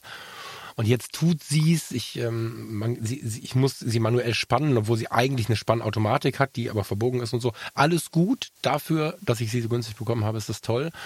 Und äh, das ist jetzt tatsächlich, ja, der Film ist noch nicht voll, eine unglaublich schöne Art der Fotografie. Hätte ich nie gedacht, dass ich darin zurückkomme und dass ich mal ein Stativ benutze. Ich habe pro forma eins hier liegen gehabt, irgend so ein ähm, Manfrotto-Reisestativ irgendwie, weil kann gar keinen Namen sagen, wenn es einer wissen will, kann ich es mal raussuchen, aber steht jetzt drüben im Wohnzimmer. Ähm, passt natürlich optisch nicht. Ein Retro-Stativ wäre schöner, aber so what. Und dann schraube ich da diese Mamiya drauf und mit der dann im 6x6-Format wirklich Bildgestaltung überlegen, passt das so, hm, nochmal einen Schritt beiseite ähm, jetzt kann ich fotografieren gehen und Kaffee to go trinken. Jetzt habe ich nicht mehr die Kamera im Rucksack, trinke den Kaffee, mache keine Bilder. Jetzt kann ich es gleichzeitig machen, weil die Kamera steht neben mir und so. Ein völlig neues Erleben, sich so um ein Foto zu kümmern. Ähm, ja, wollte ich einfach kurz erzählen, weil es was ganz anderes ist als das, was jetzt kommt. Ne? Ich ähm, weiß, welche Bilder du jetzt mitgebracht hast. Ich weiß, was ihr erlebt habt. Naja, nein, ich ähm, habe eine Ahnung von dem, was ihr erlebt habt. Und äh, das ist die ganz andere Seite, das ist mir auch klar. Ähm, aber weil es für mich so neu ist, finde ich es ganz, ganz spannend, mit so einem Ding zu fotografieren, mich dem Analogen wieder so sehr anzunähern, sowas zu nutzen. Das ist ähm, hochinteressant und mit diesem Erleben kommt auch irgendwie der Wunsch immer mehr wieder mehr Bilder mit der analogen Kleinbildkamera zu machen. Also ich hoffe nicht, dass die digitale bald nur noch mit auf die Vögel und äh, auf die Arbeit geht. Ich hoffe, dass ich die schon noch weiter benutze. Aber im Moment sind es die beiden analogen, die ich viel in der Hand habe. Ja, die mir hm. Zeit geben wahrscheinlich auch ehrlicherweise. So als kleinen analogen Randanekdote vielleicht. Ich hatte kürzlich ähm, die Ehre oder das zweifelhafte Vergnügen, eine Fuji GW690 in den Händen zu halten. Allgemein bekannt als die Texas Leica. Du kennst sie vermutlich. Wieso, wieso zweifelhaftes Vergnügen? Ich finde die unfassbar cool. Ja, ja. Äh, warte. Ähm, okay. Wer sie nicht kennt, die sogenannte Texas Leica, diese Fujifilm-Kamera heißt Texas Leica, weil es eine Rangefinder ist, aber Mittelformat und sie dadurch natürlich riesig ist und in Texas ist ja immer alles größer. So, ich wusste schon immer. Rein. Die, genau, das ist es nicht. Ich habe ja schon ein paar Mal gesagt, die, ähm, die Fuji GFX 50R hat sich angefühlt wie eine VHS-Kassette. Die GW96 mhm. fühlt sich an, als hättest du einen Videorekorder in der Hand. Ja. Meine Güte, ich habe die stehen sehen und dachte mir erst, das ist ein Witz, was da steht. Ich hab, ich kenne die Kamera, kannte sie nur von Bildern bisher. Dachte oh, ja, das wird mich schon reizen. Mittelformat, äh, Rangefinder-Style, ähm, so die Mamiya 7 zum Beispiel. Und äh, viele schwören ja aber auf diese Fuji, die ja ähm, auch eine tolle Kamera ist, sicherlich. Und jetzt habe ich die gesehen, dachte mir, meine Güte, ist die Kamera groß. Die ist riesig. Die ist wirklich, die sieht unfreiwillig komisch aus, weil sie so groß Toploader wie die Rekorder, also ja. Also nicht so ein kleiner Smarter von Philips, sondern ein Toploader aus erster Zeit. So. Ja, ja so, so, genau. Also wirklich vorne. Videorekorder, VHS-Kassette, wo du oben noch eine Handkurbel hattest zum Anwerfen, genau. so nach dem Motto. Ja. Riesig, das Ding, wirklich. Aber die hat ja auch so ein Riesenformat, ne? Ist das 6x9? Äh, genau, 6x9. Das muss ich dir halt mal reinziehen, ne? 6 Zentimeter Sensorhöhe und Zentimeter und neun, mhm. Sensor sage ich jetzt im Übertrag einfach nur, also Filmfläche und neun Zentimeter in der Breite. Das ist ja ein mhm. Format, eine, eine Masse an Informationen. Wahnsinnig. Also ähm, 6x6, dem schreibt man den Charme zu, vom Objektiv alles abzubilden, was geht, wenn man keine runden Fotos haben möchte, weil sich ja quasi so in dieses Bild einfasst. Ähm, aber 6x9 ist ja, wenn das Objektiv davor gut arbeitet, eine unglaubliche Informationsfülle. Mhm. Hammer. Wie schwer ja, ist die also denn, weißt du das? Oder ist das so ein, ich habe die auch noch nicht in der Hand gehabt. Ist die denn auch entsprechend schwer? Oder hat die einen Kunststoffstyle, dass du die so als Handtasche irgendwie mitnehmen könntest? Wir haben sie gewogen, die wiegt anderthalb Kilo. Ja, wie die, ja. Ja. Ja. Also. Ja, die Mami hat irgendwie 1,8. Das ist Wahnsinn, wenn du so ein Ding in der Hand hast und denkst dir, wieso ist das so schwer? Da hat einer Steine reingeräumt oder so. Mhm. Ja. ja die ich überlege gerade übrigens, äh, das würde vielleicht für die, für die, für die, für diese Kamera vielleicht auch passen bei dir. Äh, dadurch, dass meine Mamiya immer auf dem Stativ steht, es macht für mich keinen Sinn, diese unter, also um halt bis jetzt noch nicht. Vielleicht werde ich irgendwann verrückt genug, aber im Moment will ich auf dem Stativ haben. Ich überlege gerade, ob ich mir einen Gitarrenkoffer umbauen soll. weil ich sie dann nicht davon lösen muss, das Stativ und die Kamera reinlegen kann und wenn ich mit Schaumstoff rechts und links diese, die, wo der Korpus drin ist, ein bisschen was ausschneide, habe ich noch Platz für Filme und eine, und eine Kleinbildkamera oder so. Ich überlege gerade, wie ich sie transportiere. Oder ob ich eine Stativtasche kaufe, die ein bisschen größer ist oder so. Ähm, da, da muss man ganz andere Ideen haben zum Transport. Das ist tatsächlich, ähm, ja. Mhm. Aber geile Kamera, ja. reizt die dich nicht? Also sie reizt mich schon, aber tatsächlich, hm, Ich befinde mich gerade auf so einer komischen Reise, was ähm, Kameras, glaube ich, angeht. Äh, ich hatte ja die, die Nikon F100 gekauft, ähm, die jetzt auch mhm. zum Service muss, weil es ein horrendes Backfocus-Problem hat. Also sie fokussiert zu weit in die Ferne quasi. Äh, die ruiniert gerade ein Bild nach dem anderen, die muss ich jetzt mal kalibrieren mhm. lassen. Mm, und ich bin gerade so ein bisschen wieder bei meiner Hasselblatt tatsächlich angekommen. Ich habe ganz vergessen, mhm. wie sehr ich die Kamera eigentlich lieb. Aber die ist natürlich auch eine sehr langsame Kamera. Also Wastefinder, man guckt nach unten. Das, hat schon auch seine Reize, aber einem Zweijährigen kommst du damit halt nicht hinterher gerannt. Wastefinder habe ich ja noch nie gehört. Als Wastefinder. Waste Level Finder, ja. Waste, weil? Waste Level Finder, also auf Hüfthöhe Sucher. Ach so, Waste, ich war beim Müll. Okay, sehr schön. Äh, trotzdem schönes Bild, vielen Dank dafür. Ja, sorry, wollte ich nicht unterbrechen. ähm, und an sich liebe ich die Kamera, aber ich hätte halt gern, also ich würde gern weiter im Mittelformat eigentlich fotografieren, aber mhm. ich hätte gern was Portableres gesucht und deswegen auch, ach komm, lass mich doch mal die Fuji kurz sehen. Und dachte mir, okay, also dagegen ist meine Hasselblatt eine kleine X100, ähm, die ich einfach so in die Hosentasche stecken kann. mit Portabilität hat das gar nichts zu tun. Ähm, da ja. muss ich mal schauen. Ich glaube, ich habe mit meiner Hasselblatt tatsächlich schon das Beste gefunden, was zu mir passt irgendwie. Also ähm, auch wenn ich es immer nicht glauben also, will. Äh, rein äußerlich steht sie dir sehr. Wir haben ja haben schon ein paar Mal damit gesehen und ähm, wenn es sich innen genauso anfühlt, dann äh, gibt es da keine Fragen. Man muss ja nicht immer nur reisen, man darf ja auch mal ankommen. Weißt du? Genau, genau. Also vielleicht bin ich schon längst angekommen und habe es noch nicht ähm, ja. gesehen bisher. Deswegen auch die, die C33 halt, mit Rolleiflex hätte ich auch gern und so. Also gibt ja viele Kameras, die ich noch gern hätte, aber ich glaube tatsächlich, dass die Hasselblad die ist, die am besten zu mir passt und vielleicht bin ich da schon längst angekommen, ohne es bisher gesehen zu haben. Mhm. Kann ich mir vorstellen. Ja. Ja, du hast ein Objektiv, ne? Äh, zwei. Ich habe das 80 mm ähm, 2.8 und ein 150 f4. Ach wow, okay, krass. Ja gut, da gibt's ja nicht mehr viel, ne? Hasselblad hat noch 55 mm, glaube ich, ne? Ähnlich wie Mamiya auch. Oder es gäbe ein paar, so, die mich reizen würden auch, aber ja. auch da ist ähm, die Frage, wie viel braucht man tatsächlich? Und ich gebe zu, ähm, dass ich mit dem 80 Millimeter extrem glücklich bin eigentlich. Mhm. Ähm, das das bildet ja auch das aus, was man allgemein darunter versteht, wenn man so eine Kamera in die Hand nimmt, muss man ehrlicherweise sagen. Ne? Genau, also man kann sie dir ja nochmal eben die, die Kamera halten. Ähm, das ist auch so, wie man sie meistens sieht, mit dem Objektiv vorne dran. Mhm. wir haben jetzt eigentlich ja. auch eine Streulichtblende mal dafür gegönnt, ähm, die in perfekter ähm, Verfassung war bis ich sie ausgepackt habe, weil ich mit dem Messer genau drüber gefahren bin natürlich, weil sie einfach so in einem Karton drin lag. Und deswegen hat es jetzt eine Schnittwunde oben, aber mein Gott, so ist es halt, das, da muss sie durch. Also ich bin immer noch fasziniert, wie gut die Kamera eigentlich aussieht, nachdem ich es jetzt auch schon so lange hatte. Das äh, tut mir leid. ja, dann äh, bist du angekommen. Das klingt sehr danach. Ist halt auch die Frage, inwiefern es dann so ins aktuelle Bild passt. Ne? Ich meine, bei dir ist ja wieder richtig viel los. Vielleicht mal zum Runterkommen oder so, aber du wirst ja jetzt nicht überwiegend, würde mich zumindest sehr wundern, wenn du plötzlich überwiegend mit dieser Kamera rumlaufen würdest. Ähm, ja. Ja, die ist aber auch schön. Und mal schauen. was ich jetzt, äh, was ich jetzt zu schätzen weiß, äh, die ist halt ähm, wirklich handlich, ne? Im Vergleich. Also es war mir vorher nicht klar. Vorher hätte ich vielleicht gesagt, die ist relativ groß, aber auch wie du sie gerade so mal eben im Handrücken mir hingehalten hast, im Vergleich zu dem Panzer, den ich da drüben liegen habe, ähm, nee, den kann ich liegen, stehen habe, ähm, ist das ja ein relativ handliches Ding. Ne? Also ich habe die Tage auch gedacht, ähm, dann doch wieder zweigleisig zu fahren und der Roller Accord einfach mal neue Dichtungen zu gönnen. Ich habe für die Mamiya jetzt auch mal neue Dichtungen geholt und da eines Abends irgendwie rumgefummelt. Ähm, vielleicht nehme ich die Roller Accord doch nochmal mehr mit rein, als ich gedacht habe, weil das einfach, also, aus der Hand geht es halt nicht. Also ich kann es nicht aus der Hand. Ich schaue mal gerade, ob es einen Größenvergleich gibt zwischen den beiden Kameras. Das würde mich ja tatsächlich interessieren. Analog? Keine Bilder dazu. Was das gibt's? Ähm, also die C33 und eine Hasselblatt direkt nebeneinander äh, stehen im Größenvergleich. Mhm. Ähm, ne, finde ich auf die Schnelle nicht. Na, müssen wir sie mal zusammenhalten bei nächster Gelegenheit. Das ähm, ist eine schöne Idee. Das machen wir. Ähm, Du musst diese Ms bitte rausschneiden. Ich mache mal eine Pause. Nee, ich mache keine Pause. Ich kann ja einfach überleiten dich fragen, ne? Sorry.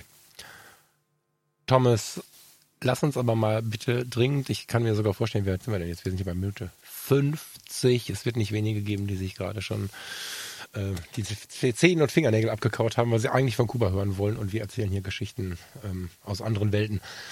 Du warst, fass es uns mal zusammen, als wenn wir dich alle nicht verfolgen würden, damit die, die äh, hier im Podcast sind, lange nicht reingehört haben, was auch immer, auch wissen, was jetzt passiert. Ähm, erzähl mal ein bisschen, vielleicht schnell durchlauf, wie es dazu gekommen ist, dass du dann und wie du dann nach Kuba gekommen bist und was da gelaufen ist. So ein, so ein Versuch eines Abrisses, der mit Sicherheit in einer kurzen Podcast-Sendung nicht funktioniert, aber äh, nimm uns mal ein bisschen mit rein, als hätten wir noch nie davon gehört.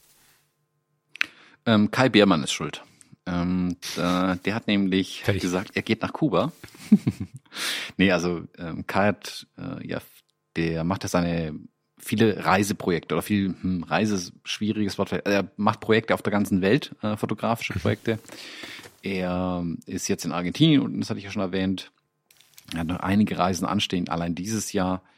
Ähm, jetzt, wo Reisen wieder möglicher ist, ähm, wird es auch mehr und mehr werden sicherlich. Und er hat letztes Jahr gesagt, er geht für vier Wochen nach Kuba in 2023. Mhm. Und dachte ich so, ah, oh, geil, Kuba, das wäre schon toll, aber ich kann keine vier Wochen nach Kuba gehen.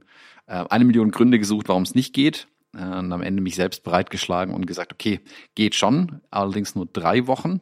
Ich fliege am Tag, ähm, nachdem mein kleiner Geburtstag hatte und bin wieder da, bevor Weltfrauentag ist, um den Ärger zu Hause möglichst gering zu halten und habe dann genau die drei Wochen mitten reingelegt. Ähm, unser Ziel, also wir sind zusammen unabhängig voneinander nach Kuba gereist, oder nach Havanna genau genommen. Ähm, unser Ziel war, da sicherlich auch Dinge zusammen zu machen, natürlich klar, aber wir hatten jeweils eine eigene Unterkunft, wir hatten eigene Projekte, die wir verfolgt haben in den drei Wochen.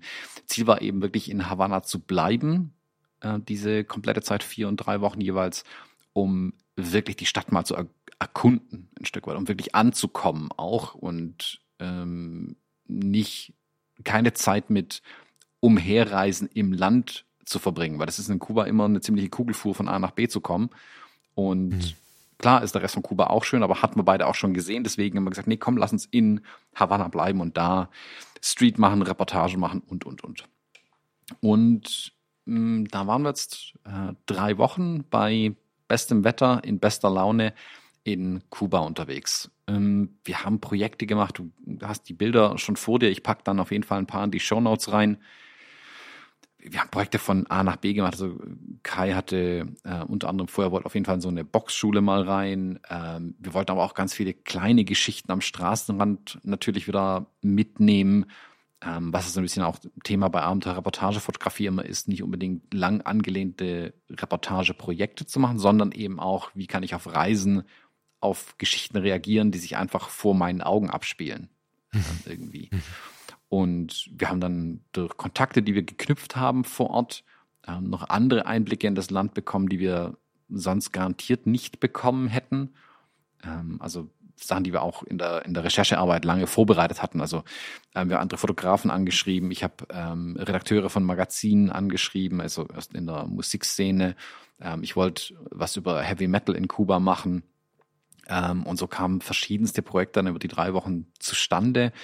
Ich weiß gar nicht, ich glaube, Kai hat über 10.000 Bilder. Ich habe ziemlich genau 10.000 Bilder mitgebracht. Ich habe, ich weiß nicht, wie viele Stunden Videomaterial mitgebracht. Wir haben Stunden an Audiomaterial mitgebracht.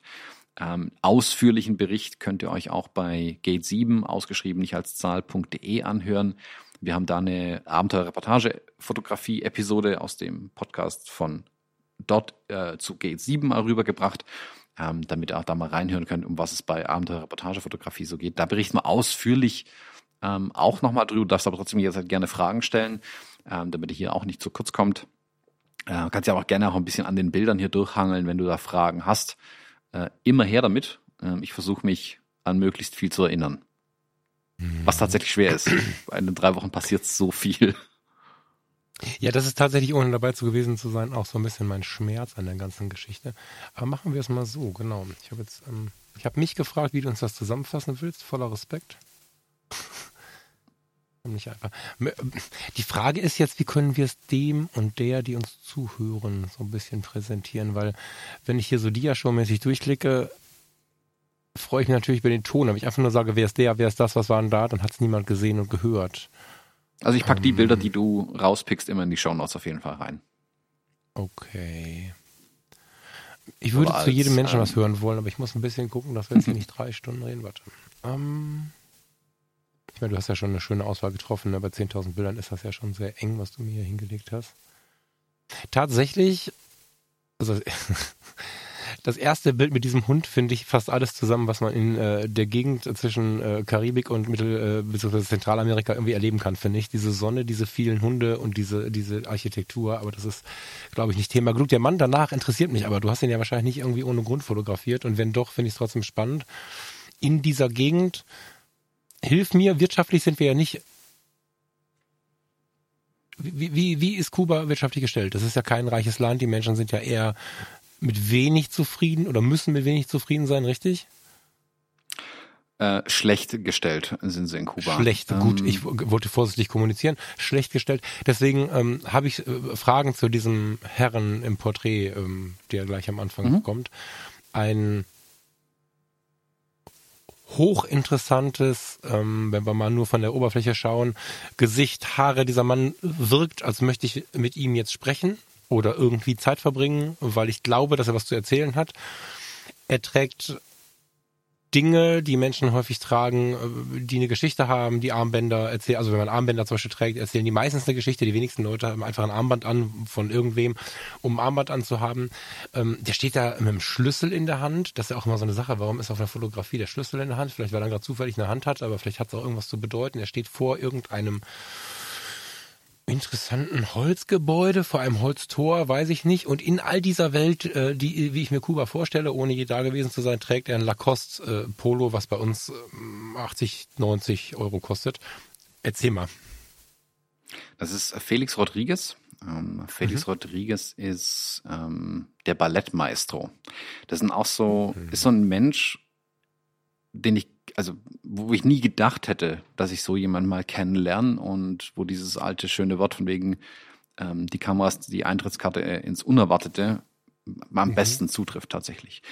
Wir haben in ähm, Cuba Lazaro kennengelernt. Der ist, befindet sich gerade mitten in den letzten Zügen, um Arzt zu werden. Er war früher aber professioneller Balletttänzer und kennt mhm. Felix Rodriguez aus der Zeit noch. Felix Rodriguez ist der Ballettmaestro in Kuba. Ähm, hat auch einen gewissen, also in der Welt, ich kannte ihn vorher auch nicht, gebe ich zu, aber in, in der Welt ist er auf jeden Fall auch eine, hat er sich seinen Namen auch erarbeitet. Ähm, und wir hatten die Chance, mit ihm ein Interview zu führen, was auch direkt wieder anders lief, als wir erwartet hatten. Also zugegebenermaßen, ich kenne das Interview nur auf Spanisch und mein Spanisch ist sehr, sehr begrenzt. Ähm, wir waren aber bei ihm zu Hause und nur aus dem zu Hause war mir schon relativ schnell klar, okay, der macht nicht nur Ballett, der macht irgendwie das viel facettenreicher, als man auf den ersten, also in dem Kurzbriefing äh, irgendwie man sich denken könnte. Also zu mir hieß halt, wir mhm. gehen morgen den Ballettmaestro besuchen, kommst mit? Ja, natürlich komme ich mit, das ist bestimmt spannend. Hm, wir haben uns bei ihm zu Hause getroffen, das ist auch nicht seine Haustür im Hintergrund, aber direkt rechts von uns in dem Bild wäre jetzt seine Haustür. Mhm. Dieses Holzding, was du da siehst, sind die Strommasten in Kuba und der ist auch von ihm bemalt. Deswegen ist das Porträt hier auch so gewählt, wie es gewählt ist. Mhm. Ah. Genau, also er, also ähm, Kai hat jetzt die schöne Überschrift gefunden, ein Leben für die Kunst. Äh, das trifft auf ihn mhm. auch zu. Ich habe es jetzt natürlich nicht hier, aber er ist auch äh, unter die Maler gegangen zwischenzeitlich. Also er hat das, die komplette, seine komplette Wohnung, die sehr klein ist, ähm, diese drei Meter mehr wie drei, vier Meter hohen Wände sind komplett mit ähm, äh, Gemälden voll, die er gemalt hat. Er mhm. bemalt auch alte Ballettschuhe zum Beispiel, ähm, wo er uns jeweils ein paar äh, geschenkt hat und ein, eins von seinen Gemälden haben wir auch mitgenommen oder mitbekommen, halt mal hier, nehmt mit. Ähm, das wird jetzt hier demnächst bei mir seinen Platz finden im, im Studio. Und also er und er bemalt hier diese Strommasten in seiner alten, in seiner alten Wohnung hat er die Wände und die Fenster bemalt und auch die ganze Straße runter. Diese Strommasten sind alle von ihm bemalt worden.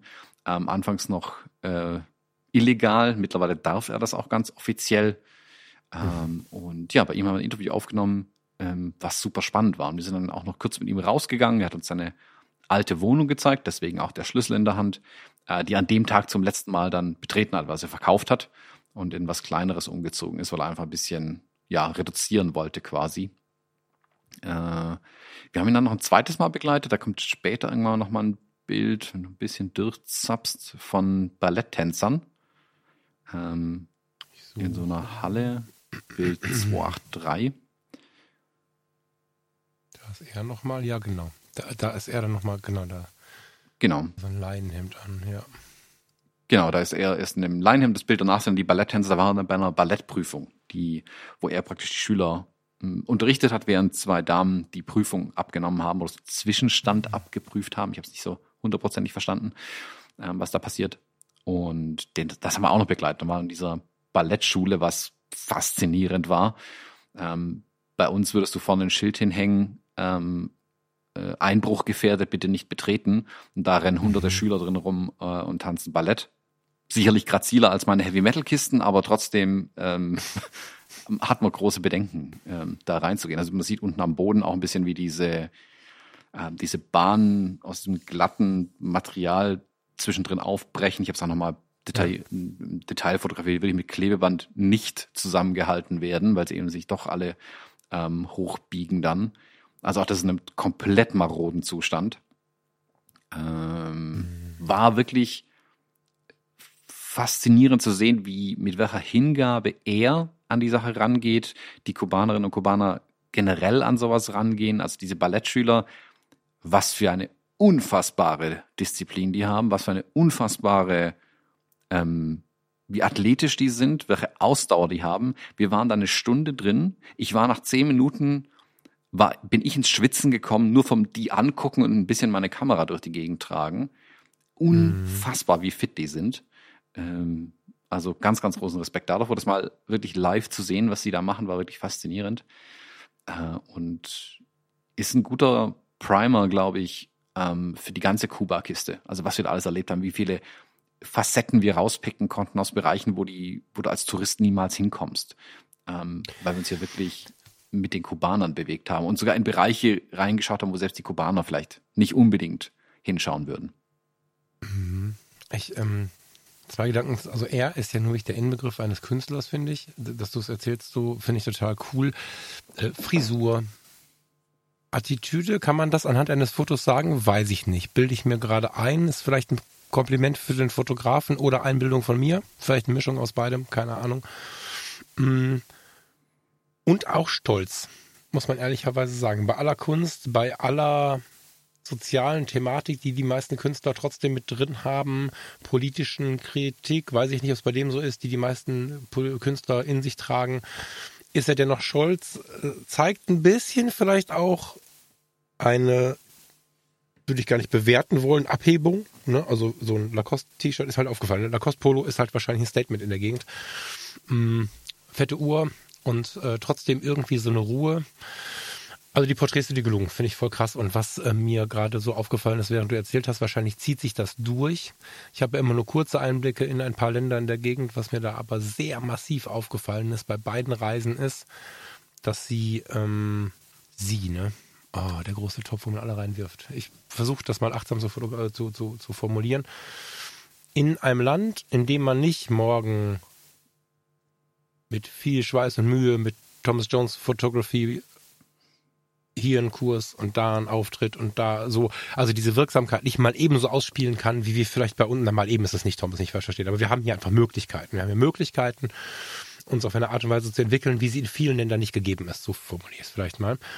Und da ist mir aufgefallen, dass sie in ihre Kunst, in ihr Ballett, in ihren Job als Taxi- oder Busfahrer eine Emotion und Gewichtung hineinlegen, die manchen Menschen hier bei uns sehr gut tun würde. Also, dass diese, ich sag mal, Alternativlosigkeit ist vielleicht ein sehr großes Wort, das stimmt nicht, aber wir gehen, wir nehmen es mal so in der Richtung mit, das Wort, ähm, in diesen sonnenverwöhnten Ländern so ein bisschen dazu führt, ist mein Eindruck, dass sie sehr viel Energie in das geben, was sie haben. Das finde ich, das hat mich wirklich ähm, nachhaltig immer wieder bis zu Hause weitergetrieben. Ich weiß nicht, ob das, ist das was, was du in Kuba so auch unterstreichen würdest? Weißt du, wie ich es meine? Diese Emotion mal, und Hingabe in das, was sie tun, in das, was sie haben? Oder ist das ein punktueller Eindruck, den du dann hinter den Kulissen gar nicht bestätigen kannst? Muss man ein bisschen differenzieren tatsächlich. Ähm, Kai war das letzte Mal vor zehn Jahren auf Kuba, ich war das letzte Mal vor fünf Jahren auf Kuba und das war natürlich für uns super interessant zu sehen, wie sich das Land entwickelt hat. Es war aber auch sehr traurig zu sehen, wie sich das Land entwickelt hat. Und wenn du die Kubaner ein bisschen kennst, ich beim letzten Mal schon ein paar kennengelernt, habe jetzt noch viel intensivere Gespräche mit den Kubanern geführt. Mm, die haben schon ein gewisses Feuer, das in ihnen brennt, was sich in so Sachen wie Musik, Kunst generell, Tanz ähm, und allgemein der Attitüde, sag ich mal, zeigt eigentlich. Eigentlich, aber muss man den Satz einfügen, weil die mittlerweile wirklich mürbe sind. Also wir haben lange gesprochen, Kai und ich, wie könnte man die, die Situation vor Ort beschreiben, wie können wir die Menschen irgendwie beschreiben, weil die, die Lage hat sich für, für die Kubanerinnen und Kubaner so dramatisch verschlechtert in den letzten Jahren, mhm. dass es wirklich niemanden überraschen würde, wenn die einfach komplett resignieren würden. Aber sie haben nicht mal mehr die Möglichkeit zu resignieren tatsächlich. Weil wenn du resignierst und mhm. nichts mehr tust, dann gehst du einfach unter in dem Land. Und deswegen machen die das Notwendigste, um irgendwie über Wasser zu bleiben. Aber du merkst, dass sie einfach mürbe sind. Das Wort mürbe beschreibt das am allerbesten. Die sind einfach jeden Tag, werden die platt geklopft von der Situation, in der sie leben, von den Umständen, in denen sie leben. Und sie versuchen mit Ach und Krach über die Runden zu kommen. Und man spürt wirklich nur noch punktuell, dass mal so dieses Feuer dann in ihnen aufflammt ein bisschen. Aber sehr kleines Flämmchen, ähm, und man muss schon Öl rangießen, damit da was passiert, weil sie wirklich, ja, mürbe sind. Das, also, das deutsche Wort beschreibt es am besten. War schwierig, das denn dann auf Spanisch, glaube ich, zu erklären. ähm, aber das ist der Eindruck, den wir, ähm, dass wir gewonnen haben. Auch bei ihm. Der hat sein Ding, der hat ein gutes Leben, der wird von der Schule bezahlt, ähm, der hat eine kleine Wohnung, die, was wir die haben, 30 Quadratmeter, 35 Quadratmeter maximal. Ähm, die, das ist okay, glaube ich, für ihn. Er ist zufrieden damit. Mhm. Ähm, aber er ist da auch sicherlich die Ausnahme. Also von dem, was wir da gesehen haben. Also klar gibt es auch andere, die irgendwie okay leben irgendwie, aber früher hast du die Kubaner auf der Straße ähm, getroffen und die hatten das, dieses Feuer eher noch gespürt. Also sei es in Downtown mhm. Havanna oder in, auch in den Außenbezirken, in denen wir auch beim letzten Mal waren. Also ich, ich war diesmal, meine Unterkunft war einen guten, starken Kilometer vielleicht von meiner letzten Unterkunft weg im gleichen Stadtteil. Das war ein sehr ähnliches, also ich habe ein sehr ähnliches Bild eigentlich gesehen. Äh, oder für mich, ich war in einer sehr ähnlichen Gegend, aber ich habe ein ganz anderes Bild gesehen. Und man merkt schon, dass die Leute einfach ständig, die sind einfach nur in diesem Hustle drin. Also ich morgens aufstehen, oh, pff, okay, wo gehe ich jetzt hin, wo kriege ich äh, ein, ein, paar Bohnen her, wo kriege ich ein bisschen Reis her, damit ich irgendwie meine Familie ernähren kann den nächsten Tagen. Dann stehen sie irgendwie stundenlang irgendwo an, um dann Reis zu bekommen, der zur Hälfte aus Steinen besteht oder so. Und du wirst irgendwann einfach mürbe. Wenn du das über Jahre mitmachst, du, du bist einfach fertig dann. Ähm, wenn man auch anschaut, wie, wie viele Kubanerinnen und Kubaner das Land im Moment verlassen. Also da ist eine wirkliche Landflucht mittlerweile eingetreten. Jeder, der irgendwie die Möglichkeit hat, versucht eigentlich Land zu verlassen. Und vor allem junge Menschen verlassen das Land. Was natürlich dazu führt, dass du immens einen Braindrain hast. Du verlierst Arbeitskräfte ohne Ende, ähm, was die Lage noch schwieriger macht. Aber keiner will der Letzte sein, glaube ich, äh, in Kuba. Ähm, und das spürt man schon überall. Selbst bei ihm kommt das in so, so ein bisschen rüber, in so Nebensätzen. Also selbst, ähm, egal mit wem du sprichst. Das, das dauert eine Weile, weil die Kubaner immer sehr, sehr vorsichtig sind, über Politik zu sprechen. Ähm, weil man weiß nie, mit wem man spricht. Also gut, wir sind jetzt ähm, zwar, zwar Europäer, aber ähm, man weiß ja nie, äh, wer vielleicht noch mhm. mithört, auch so habe ich das Gefühl. Die, da ist so eine leichte Paranoia auch bei denen schon mit dabei. Nachdem es ja letztes Jahr Proteste gab oder Demonstrationen gab, ähm, die richtig niedergeknüppelt wurden auch wieder und mit sehr viel Repressalien danach belegt waren. Ähm, da sind sie auch vorsichtig geworden, aber du, du merkst es den Menschen ja an. Also selbst wenn du kein Spanisch sprichst, das, das spürst du ja irgendwie. Und auch auf der Straße spürst du dass Du, du siehst nicht mehr die Leute, die einfach Spaß haben, draußen zu sitzen und mit sich ihren Freunden zu unterhalten. Das ist so ein bisschen, ah, so zwischen Tür und Angel trifft man hier den anderen und ah, wo hast du deine Bohnen heute gekauft? Da drüben, ah, super, dann gehe ich da jetzt auch noch hin, danke, tschüss. Also es ist, die, die wirken alle unglaublich, die wirken beschäftigter, als wenn du in Deutschland durch die Straßen gehst. Das ist total mhm. surreal geworden irgendwie. Das war beim letzten Mal wirklich, wirklich anders. Wow, habe ich jetzt, äh, mir war klar, dass das irgendwie schwierig ist, aber damit war ich jetzt nicht, darauf war ich nicht vorbereitet. Ich habe währenddessen, nur zum Hinweis, dass du die Bilder vielleicht mit reinlegst, ähm, ganz am Anfang hast du die Porträts, danach kommen eins, zwei, drei, vier, fünf, sechs, sechs Streetbilder, bis das der Nachfolger von Kiss auf der Bühne steht. Das musst du gleich auch erzählen. Aber dieses, diese Streetfotos, ich habe gerade durchgeklickt, während du erzählt hast, angefangen von dem Jungen als Scherenschnitt oder zumindest im, im Schatten stehend ähm, auf dieser Straße, die sich nach hinten wegzieht mit der, mit der Pfütze im Vordergrund, diese Menschen mit dem Kühlschrank. Ähm, da war dein Text jetzt sehr intensiv zu. Krass. Ähm, so gut und wichtig, weil ich das nicht so wahrgenommen habe. Mir war klar, es ist irgendwie schwierig gerade. Mir war klar, ja, ähm, alles irgendwie im Wandel, aber mir war nicht klar, dass das gerade so sehr, ähm, so intensiv ist. Wahnsinn. Ähm, Gibt es zu den Streetfotos eine Geschichte? Also hast du da eins dabei zwischen den Porträts und dem Bandauftritt? Ähm, oder möchtest du sie kurz durchgehen? Wie geht's dir mit dir? Mhm. Ich kann mir vorstellen, wer jetzt zuhört und tatsächlich deinen Link geöffnet hat, der hat da Bock drauf. Also ich auf jeden Fall. Mhm. Also die, die ersten beiden Bilder mit den Pfützen, äh, das ist so ein allgegenwärtiges Ding äh, in Kuba, weil die Straßen halt so marode sind, dass du einfach auch mal, mhm. also kannst du auch mal kurz zwei Meter tief in ein Loch abstürzen, wenn du nicht aufpasst beim Laufen. Ähm, mhm. Das ist eigentlich deshalb verheerend, äh, weil die Kubaner jetzt auch Telefone haben, die mobiles Internet haben. Ähm, und jeder guckt sein Telefon an, aber die Kubaner sind da besser drum herum zu navigieren. Die höchste Gefahr bestand für uns wirklich die ersten drei, vier Tage, bis wir uns daran gewöhnt hatten, immer auf den Boden zu gucken. Mhm. Und die Pfützen sind das harmloseste noch eigentlich. Ähm, also man sieht schon ja auf den Bildern ein bisschen wie marode die Gegend einfach ist. Also selbst Felix einen Lada, der ist glaube ich 60 Jahre alt oder so, oder so alt wie er vermutlich. Ähm, wow. Also das ist ähm, auch äh, sinnbildlich. Also auch wenn er sich gut kleidet, aber das ist so ein, ähm, ich, so ein Antrieb, dass man einfach gut gekleidet unterwegs ist. Er ist auch. Also, stolz auch, glaube ich, ne? So. Genau, ist ein gewisser Stolz, der, also auch wie er sich trägt. Ich meine, der als Balletttänzer, der, der geht schon ein bisschen anders, habe ich das Gefühl einfach. Ja. Ähm, der mit einer gewissen Erhabenheit, so würde ich es ähm, mhm. beschreiben. Ähm, und auf der Straße, du siehst alle möglichen Bilder. Also die, die beiden Jungs, ähm, die auf so einer, auf einem Lastenrad, würde man bei uns äh, hipstermäßig sagen, ähm, auf so einem Fahrrad mit so einer Pritsche hinten einen Kühlschrank transportieren, der auch 30 Jahre alt ist vermutlich, aber der ist schnupfendig gut. Den fahren sie dann vermutlich irgendwo hin, um dann zu reparieren. Und du siehst da im Hintergrund zum Beispiel diesen blauen Müllcontainer auf der Straße stehen. Ja, ja. Und das ist, glaube ich, das ungewöhnlichste Bild, ähm, dass der leer ist oder nicht ein Berg an Müll drumherum liegt. Also selbst die Müllabfuhr hat zum Teil überhaupt nicht mehr funktioniert. Ich gucke mal eben, ob ich irgendwo ein Bild habe, wo man das ein bisschen sehen kann vielleicht, aber da habe ich auch gar nicht so drauf gehalten, weil das auch so bitter irgendwie war. Nee, tatsächlich keins von den Bildern so wirklich hier drin. Ähm, du hast manche Straßenecken, ähm, wo der Müll so hoch getürmt war, dass er am ersten Stock irgendwann ankam. Ähm, da standen zwei solche blauen großen Müllcontainer, ähnliche Größe wie die bei uns in Deutschland, die so mit Müll voll waren, dass du die Container nicht mehr gesehen hast. Das haben selbst wir noch jetzt wieder gesehen. Also es war schon schlimmer, es ist wohl wieder etwas besser geworden, es funktioniert wieder ein bisschen besser, das System.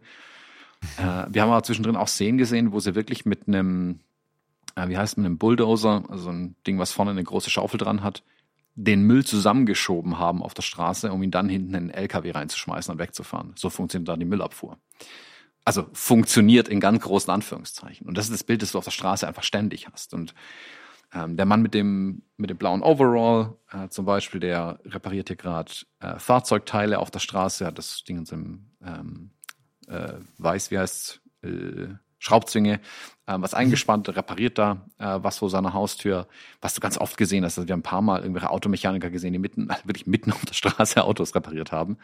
Ähm, sie, du, du, du merkst, die Kubaner müssen ganz quirlig sein, um alles zu reparieren, was sie irgendwie haben, weil äh, ja nichts Neues mehr reinkommt. Großartig. Das ist ja aber auch schon immer die Geschichte, ne, wo man ja auch so gesagt, also dadurch, dass sie nichts Neues bekommen haben. Ich dachte, das wäre jetzt im Umbruch, hatte ich so vermutet, ehrlich gesagt, von außen. Ähm, das war ja der Grund, warum diese ganzen Straßenkreuzer da rumstanden und es gab halt nichts Neues. Also musste alles bis zum bitteren Ende, nein, über das bittere Ende hinaus repariert werden.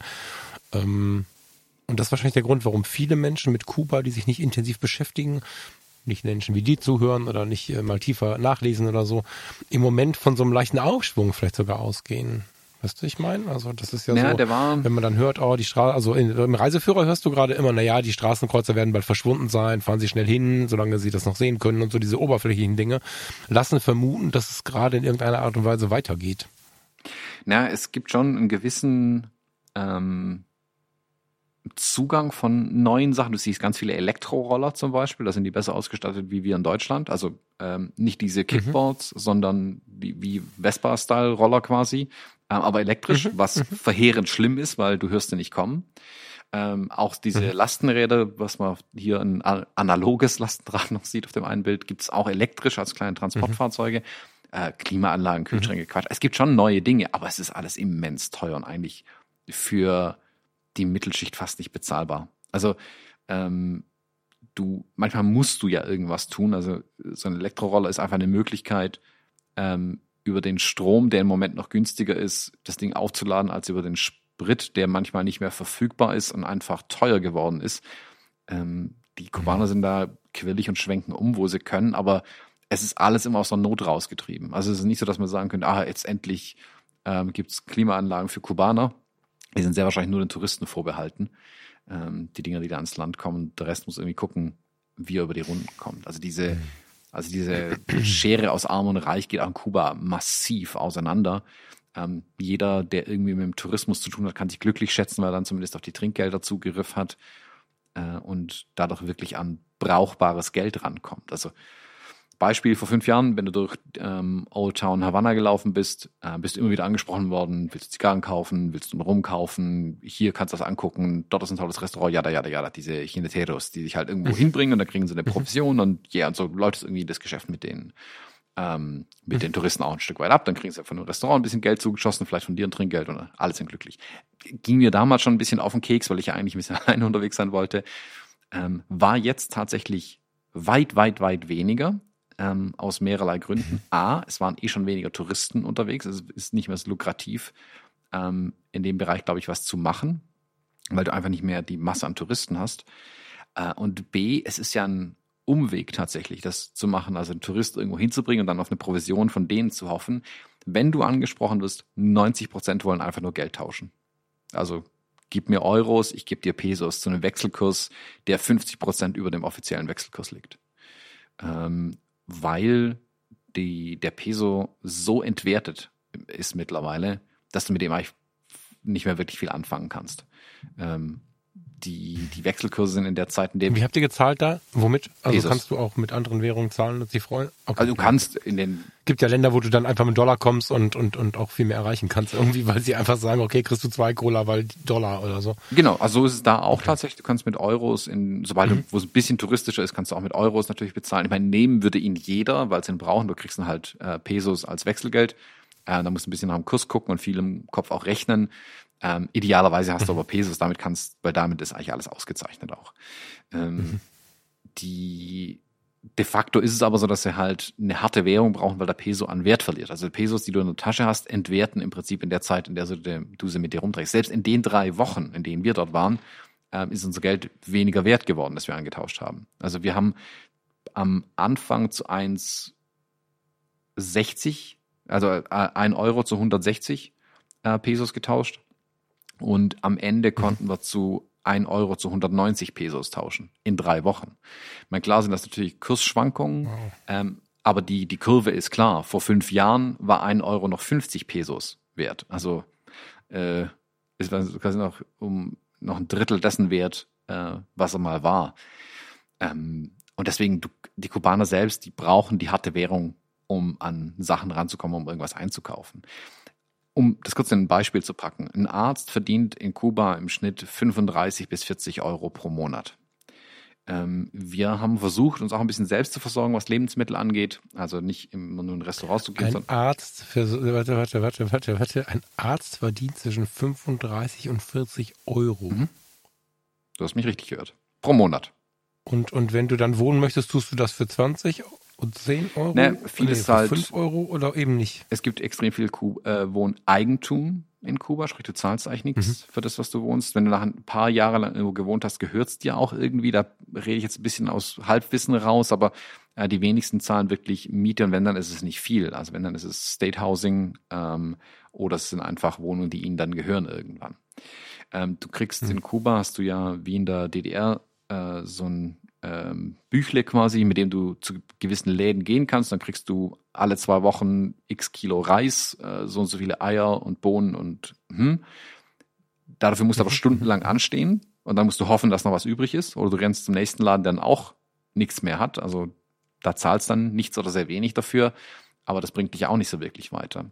Und wenn du halt mal nichts hast und in diesen kleinen äh, Bodegas ähm, einkaufen musst, also diesen kleinen Nachbarschaftsläden, die du überall findest, dann zahlst du mal kurz für 500 Gramm Nudeln drei bis vier Euro. Und das ist selbst für mich, also ich selbst, ich würde im Supermarkt sagen, drei bis vier Euro für 500 Gramm Nudeln. Hm, hm. Also da kommt der Schwabe vielleicht in mir durch. Aber in dem Verhältnis, dass zehn Prozent von einem Arztgehalt sind, ähm, ist natürlich schon krass dann. Also da merkst du, wie, wie die, da nichts mehr stimmt. Das ganze Gefüge gerät völlig auseinander. Ja. Mhm. Ja, und gerade so ein Grundnahrungsmittel, ne? Genau, also, also wenn es jetzt keine Ahnung. Wir reden jetzt nicht über jetzt die Austern äh, ist, wobei die kriegst du ja wahrscheinlich, die kannst du das Meer holen, wahrscheinlich. Aber wenn es jetzt irgendwie das edle Gericht ist oder so oder ein Rinderfilet oder so, aber Reis. Ja, Reis, Nudeln, Bohnen, alles Krass. relativ teuer. Sobald du halt irgendwie ähm, was willst, was in einem Päckchen drin ist und nicht vom Staat ähm, dir zugeteilt wird, quasi. Mhm. Ja, also äh, das ist auch, ja, also ihr könnt gerne bei Gate 7 rein, da gehen wir noch ein bisschen mehr in die Tiefe und erklären da ähm, noch ein bisschen tiefer darüber, ähm, was da so passiert. Es ist auf jeden Fall, also herzzerreißend, wenn du es dir dann anguckst. Ähm, ich meine, du siehst vielleicht das Bild von den ähm, Kindern, die hier auf der Straße spielen. Das ist äh, mhm. kurz bevor die Konzertkinder losgehen, äh, Konzertbilder losgehen. Zwei, ne? Zwei Bilder nacheinander, ja. Genau, genau da sind, ist die gleiche Gruppe, die da spielt. Ähm, mhm. Mhm. Die spielen Karten, das Spiel habe ich nicht verstanden, äh, aber sie spielen um äh, die Hüllen von Zigarettenpackungen. Das ist ihre Währung quasi. Das siehst du links unten im Bild liegen so ein bisschen. Und bei dem einen mhm. liegt so ein Stapel vor dem Rucksack. Das ist die Währung, in der die Kids spielen. Und das hier ist eine sehr saubere, aufgeräumte Straße, in der du fast vom Boden essen könntest. Gefühlt, so in Havanna. Mhm. Also das ist noch ein guter Bereich. Ich weiß gar nicht, wo das war. Das war, glaube ich, irgendwo Richtung Vedado raus. Es war nicht in Old Town unten. Die, die, vielleicht sogar in Neptuno oder so gewesen sein. Also eine von den großen Straßen, die da rein und rausführt. Mm. Und das ist okay, wenn du, also es sieht da wirklich okay aus. Aber du hast auch oft genug sind wir durch Straßen durchgelaufen, wo die ähm, Kinder zwei, drei Jahre alt ähm, hüfthoch irgendwie durch den Müll durchstapfen oder so. Ähm, wo es halt echt das Herz zerreißt, wenn du sowas siehst. Also die, die, vor fünf Jahren gab es auch schon schlimm aussehende Ecken in Kuba, keine Frage. Und da habe ich mir auch oft gedacht, boah, sieht's hier übel aus. Aber jetzt ist es einfach weit mehr und weit kaputter.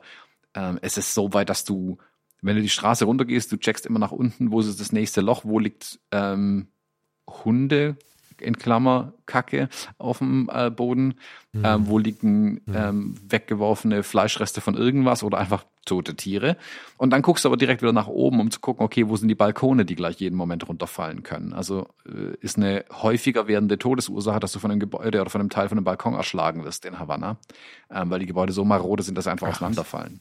Äh, sobald du irgendwo Holzbalken an dem Gebäude siehst, machst du einen weiten Bogen drumherum ähm, wir waren einen Tag in Old Town Havana unterwegs und ich meinte so zu Kai, du, der Typ da drüben, ich glaube, der hatte so ein Gasmessgerät in der Hand, mit dem er hier gerade ums Gebäude rumgekrochen ist. Äh, abends haben wir in den Nachrichten mhm. gelesen, dass ein Gebäude in die Luft geflogen ist in Old Town Havana, in genau der Straße, in der wir waren. Ähm, oh, wow. Genau, also das ist, da geht schon echt ähm, schlimm zu mittlerweile. Das ist wirklich, also wir haben wir sind ja oft zusammengesessen, haben uns ein bisschen besprochen, was wir an den Tagen so erlebt haben, wenn wir unterwegs waren. Und ich glaube, dass Kuba an einem, an einem Scheideweg jetzt angekommen ist, wenn sie nicht schon über einen Kipppunkt drüber sind sogar. Und sich jetzt, also irgendwas wird passieren. Das ist, glaube ich, ähm, unfrag, unf, äh, un, äh, auf jeden Fall sicher, dass irgendwas passieren wird. Aber ich habe keine Ahnung, was. Ja. In welche Richtung geht's? Ähm, und ich hoffe, dass die Menschen am Ende besser dastehen, als sie jetzt dastehen. Aber ich tue mir schwer, einen Weg zu sehen, wie der aussehen könnte. Ähm, weil die, die Lage wirklich ähm, zum Verzweifeln aussieht. Und wie gesagt, die Menschen auch mürbe sind. Also die, die Kids, die haben mir noch so ihren kindlichen Spaß ein bisschen, aber wenn du die älteren Menschen siehst, dann merkst du schon, wie, ja, wie sie mürbe sind einfach. Auch mit den Musikern, mit denen ich gesprochen habe. Ich habe ja, eine meiner Ideen war, Heavy Metal auf Kuba zu machen. Ich habe es ein bisschen erweitert um, um mhm. Rockmusik generell. Ähm, schlicht und ergreifend aus der Die, Not äh, raus. Bilder dazu folgen direkt danach in äh, Thomas Link, ja. Genau. Ähm, ja. Schlicht und ergreifend, ich musste es erweitern, weil zwei von den Bands, die ich angeschrieben hatte, wo ich immer dachte, oh, hoffentlich schreiben die noch zurück, haben beide das Land verlassen mittlerweile in den letzten Wochen und Monaten.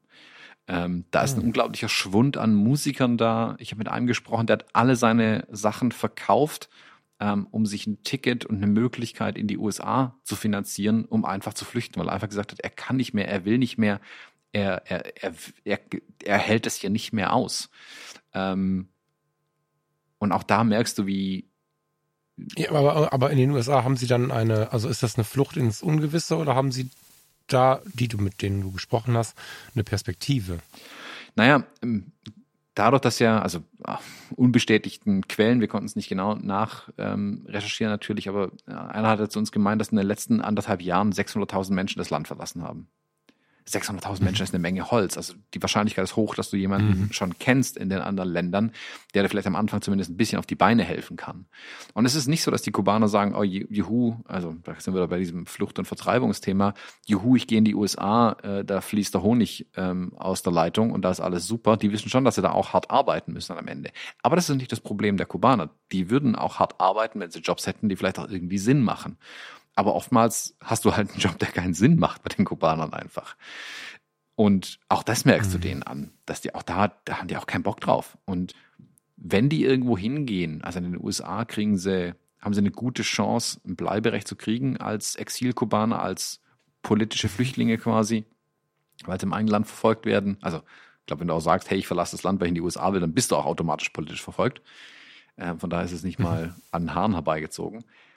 Und dann hast du vielleicht eine Chance, eine Perspektive, da auch irgendwas auf die Beine zu kriegen.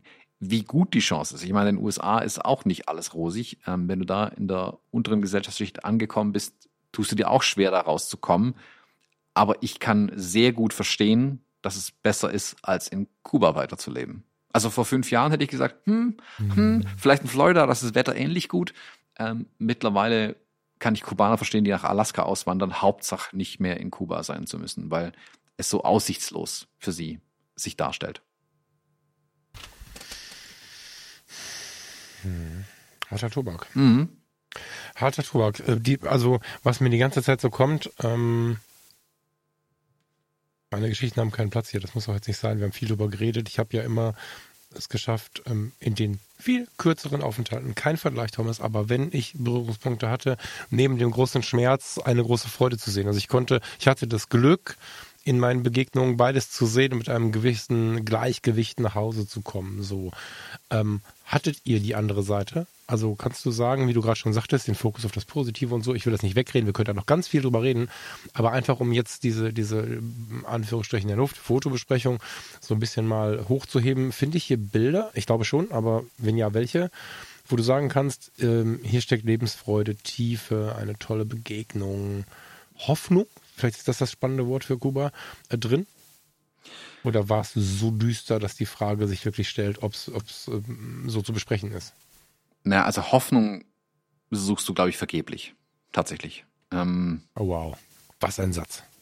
Ja, ist so. Also muss ich ja, ganz ja, ehrlich ja. sagen, das ist aus. Keine Kritik, was ein Satz. Ja. aus unserer Perspektive ähm, wenig. Also ich mit Leuten gesprochen, ähm, wo ich so ein bisschen die, auch das aus dem Privaten ein bisschen erzählt bekommen habe, ähm, wo es wirklich sich so darstellt, dass ähm, die Frau mit dem äh, zweijährigen Sohn jetzt in die USA reist und der Vater erstmal in Kuba bleibt, weil er einfach drüben keine Verwandte hat.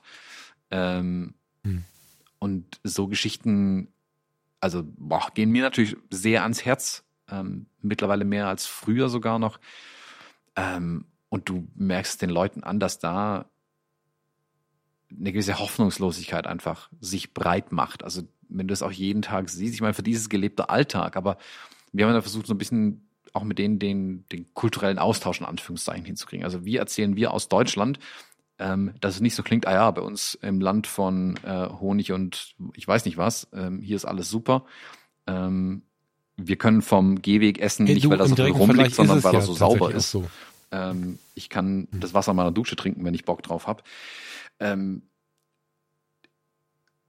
man versucht ja irgendwie zu erklären, wie bei uns die Welt funktioniert, weil die wirklich interessiert dran sind. Also weil die wirklich wissen, nicht weil du sagst, ach guck mal, wir kommen aus Deutschland, bei uns ist alles super. Nein, die sind wirklich interessiert, wie ist es bei euch in Deutschland? Also so wie ich mit den ganzen Musikern gesprochen habe, ähm, weil ich meinte, okay, wo, wo kriegst du deine Drumsticks her? Und dann sagt er, boah, Drumsticks, schwierig. Und ich dachte, Drumsticks ist vielleicht noch das am ehesten, was irgendwie funktioniert, weil es ja in Anführungszeichen nur Holz ist und selbst nicht Heavy Metal, sondern normale, in Anführungszeichen kubanische Musik ja auch einen Schlagzeuger braucht oder ein Schlagwerk, wo du Drumsticks brauchst. Nö, Drumsticks, äh, alles Importware, natürlich, ähm, und das extrem schwierig zu bekommen und wenn dann am besten über Schwarzmarktkanäle, über WhatsApp-Gruppen und so weiter. Ich kann hier einfach die Straße runtergehen, irgendwo finde ich bestimmt noch einen Musikladen, wo ich Drumsticks herbekomme. Zur Not bestelle ich mir welche aus dem Internet, sind morgen per DHL Express da. Und da sind die Unterschiede so groß und dadurch, dass die Kubaner eben durch die Touristen, durch uns Reisende den Austausch haben und dadurch, dass sie Internet haben, mittlerweile sehen die raus in die Welt. Und das macht die Verzweiflung, glaube ich, tatsächlich noch größer. Weil sie eben wow, sehen. Ja. ähm, es müsste nicht so sein, wie es hier ist. Es würde auch anders gehen. Und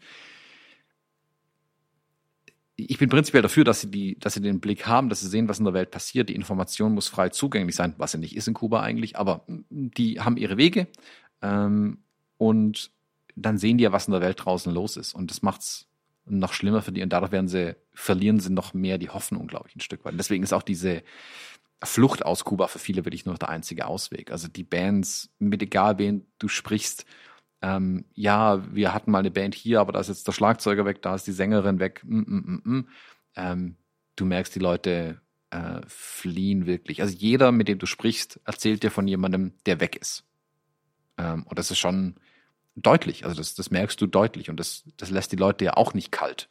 Ähm, wenn du siehst, dass deine Freunde, deine Kollegen, deine Familienangehörigen gehen nach und nach und du immer mehr das Gefühl bekommst, ich bin der Letzte, ich mache hier das Licht aus. Wenn es nicht durch einen Stromausfall alleine ausgeht. Hm. Hm. Lässt mich schwer werden, weil ich ähm, tatsächlich so, also wohin ich auch schaue in der Welt, ist das ein Satz, den man so sagen kann, das stimmt nicht. An den meisten Orten, auch sehr, sehr skurrilen Orten, sehr, sehr düsteren Orten dieser Tage, ähm, habe ich irgendwie die Vorstellung, die Hoffnung, ich wollte fast den Anspruch sagen, das ist natürlich totaler Bullshit, das war ein ähm, erster Impuls. Die Hoffnung. Habe ich die Hoffnung, Hoffnung zu finden? Weißt du, in einzelnen Menschen, Sichtweisen und so. Aber wenn du sagst, dass da so eine Tiefe, also es gibt für mich ja nicht viel Schlimmeres als Resignation. Also Resignation zu erleben, wenn du jetzt sagst vier Wochen und dich auch nicht so richtig aus der Reserve locken kannst, wenn ich nach den positiven Dingen frage, dann bin ich ähm, schwer im Sinne von Schwere beeindruckt. Also das erschreckt mich gerade ein bisschen. Hm. Naja, es ist. Also Resignation ist es nicht. Die, die Kubaner haben nicht den Luxus der Resignation. Weil dann würden sie wirklich untergehen. Da würdest, dann würdest du sterben in dem Land. Punkt. Du würdest verhungern. Schlicht und ergreifend. Sie haben nicht mal den Luxus zu resignieren. Das zeigt, glaube ich, wie schwierig die Lage tatsächlich ist. Ähm, wenn du Bild 352 anschaust, ähm, das ist die alte Dame, die da an Entschuldige, was, was schaue ich an? 352. Sorry. Äh, zi- ziemlich am Ende, das fünftletzte Bild, glaube ich, in der Liste.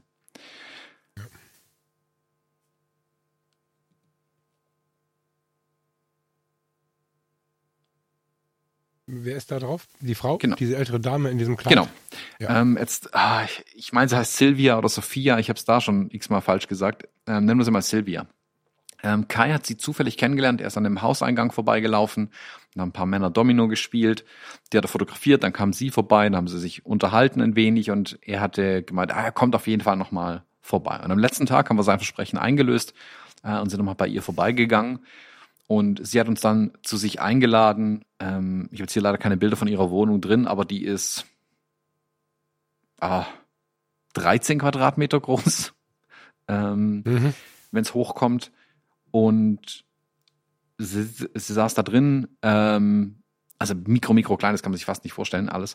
Ähm, und näht aus alten äh, Stoffresten, aus alten Reissäcken und so irgendwie Handtaschen zusammen und verkauft die. Ihr Sohn befüllt Feuerzeuge ähm, und verkauft die mhm. oder verkauft quasi den Nachfüllservice an Feuerzeugen.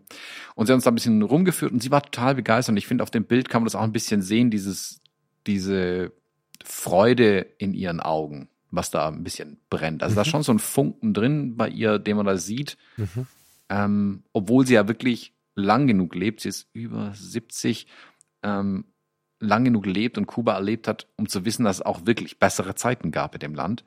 Und die Tendenz ja für sie deutlich sichtbar ist, wo es hingeht. Aber trotzdem, wenn du mit ihr sprichst, wenn du das Interesse zeigst, ähm, zeig uns mal, wie du lebst. Wir wollen das wissen. Was ist das? Oh, cool.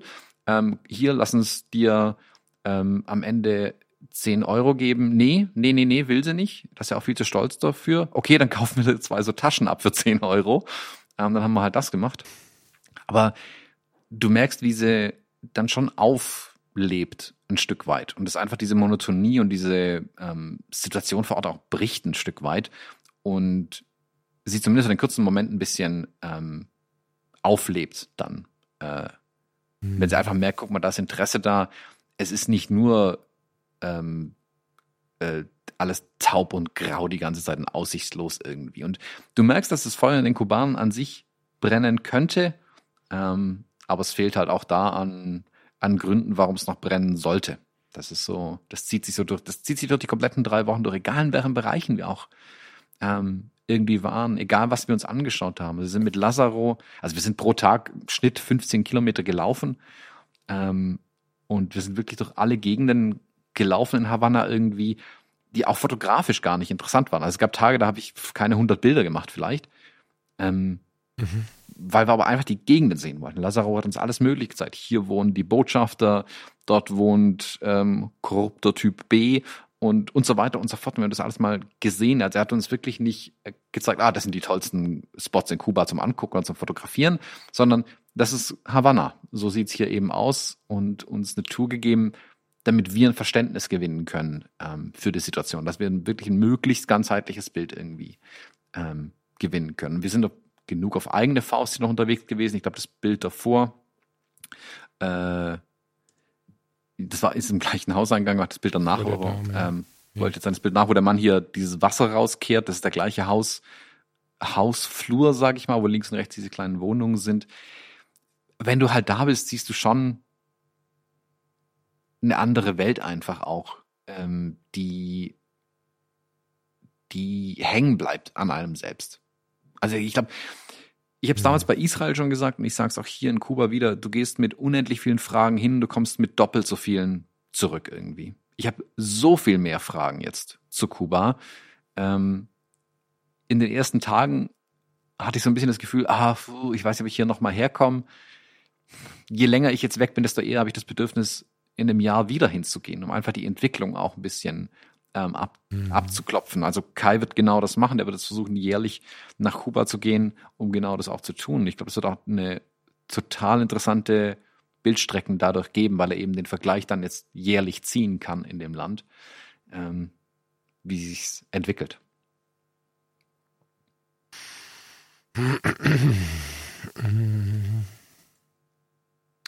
Was sagst du? Also halt, hältst du, haltet ihr es für möglich, mit einer Gruppe hinzufahren? Fällt mir gerade so auf. Ah, wir hatten es ja überlegt. Also Kai und ich haben immer gesagt, wenn wir auf Reisen gehen, also Shameless Self-Promotion, wer Bock hat, ähm, mal Lissabon zu erkunden, da gibt's noch einen freien Platz. Kai ist im, im, im Sommer irgendwann äh, in Lissabon ähm, und macht da so einen Workshop äh, sechs Tage lang, um Lissabon zu erkunden. Es gibt auch noch, äh, er geht auch nach Helsinki ähm, auch das kann ich euch sehr empfehlen, äh, mit Kai dorthin zu gehen. Also Kai hat auch in Helsinki schon eine Zeit lang gelebt, kennt sich dort auch bestens aus. Für Havanna muss ich ehrlich sagen, ähm, oder Kuba generell, also ich, ich will, dass möglichst viele Touristen dorthin gehen, weil ich weiß, durch die Touristen kommt möglichst viel Geld ins Land. Ähm, Gebt vielleicht nicht nur im ersten Kontakt aus, den ihr habt, sondern guckt auch ein bisschen tiefer in die Stadt rein ähm, dass es Menschen in die Hand drücken können, die vielleicht sonst nichts mit dem Tourismus zu tun haben und äh, gebt es gerne zweihändig aus, ähm, und bringt Kugelschreiber mit. Das ist ein hohes Gut in Havanna nach wie vor. Die haben nämlich keine. Ähm, ich versuche die Leute zu ermutigen, dorthin zu gehen. Ich versuche sie aber auch zu ermutigen, die Ressorts auch zu verlassen, weil du siehst nicht das echte Kuba, wenn du in einem Hotelressort einfach nur unterwegs bist. Und selbst wenn du ähm, nach Old Town Havanna reingehst, das ist, hat mit Kuba herzlich wenig zu tun mit der Realität dort. Also die Gegend, in der wir waren, Vedado, ähm, ist eine, in Anführungszeichen, feine Gegend. Also fein im Sinne von, das, das englische fein, das ist okay. Ähm, da kann man wunderbar mhm, auch mhm. abends oder nachts noch durch die Straßen gehen. Die Parks sollte man vielleicht nicht jetzt unbedingt quer durchrennen oder so, aber ich hatte keine Sekunde das Gefühl, dass es irgendwie shady war oder mir irgendwas passieren könnte. Zu keiner Sekunde wieder äh, in, in, in mhm. Kuba. Auf der anderen Seite muss ich auch sagen, ich könnte es mir im Moment schwer vorstellen, mit einer Reisegruppe hinzugehen. Selbst wenn ich nur drei andere Leute bei mir dabei hätte, ähm, wird mich das so komplett abstressen, weil wir selbst zu zweit auf eigene Faust manchmal das Problem hatten, okay, äh, wo kriegen wir jetzt Wasser her, das wir trinken können? wo kriegen wir irgendwas zu essen her? Mhm.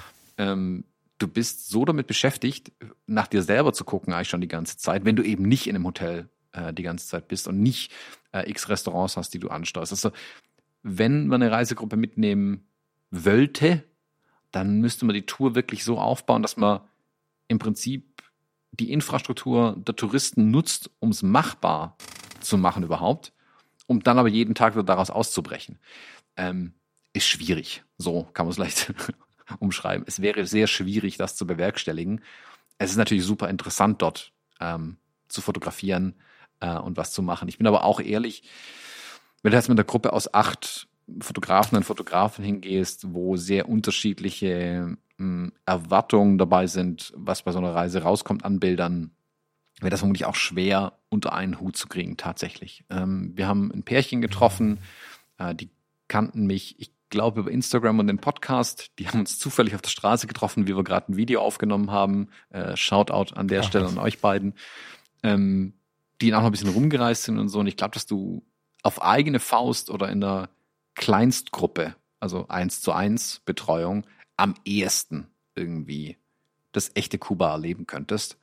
Ähm, das wäre das Einzige, wie ich mir vorstellen könnte, was auf Kuba zu machen tatsächlich. Mhm. Also ein, zwei Leute, Pärchen, irgendwie so.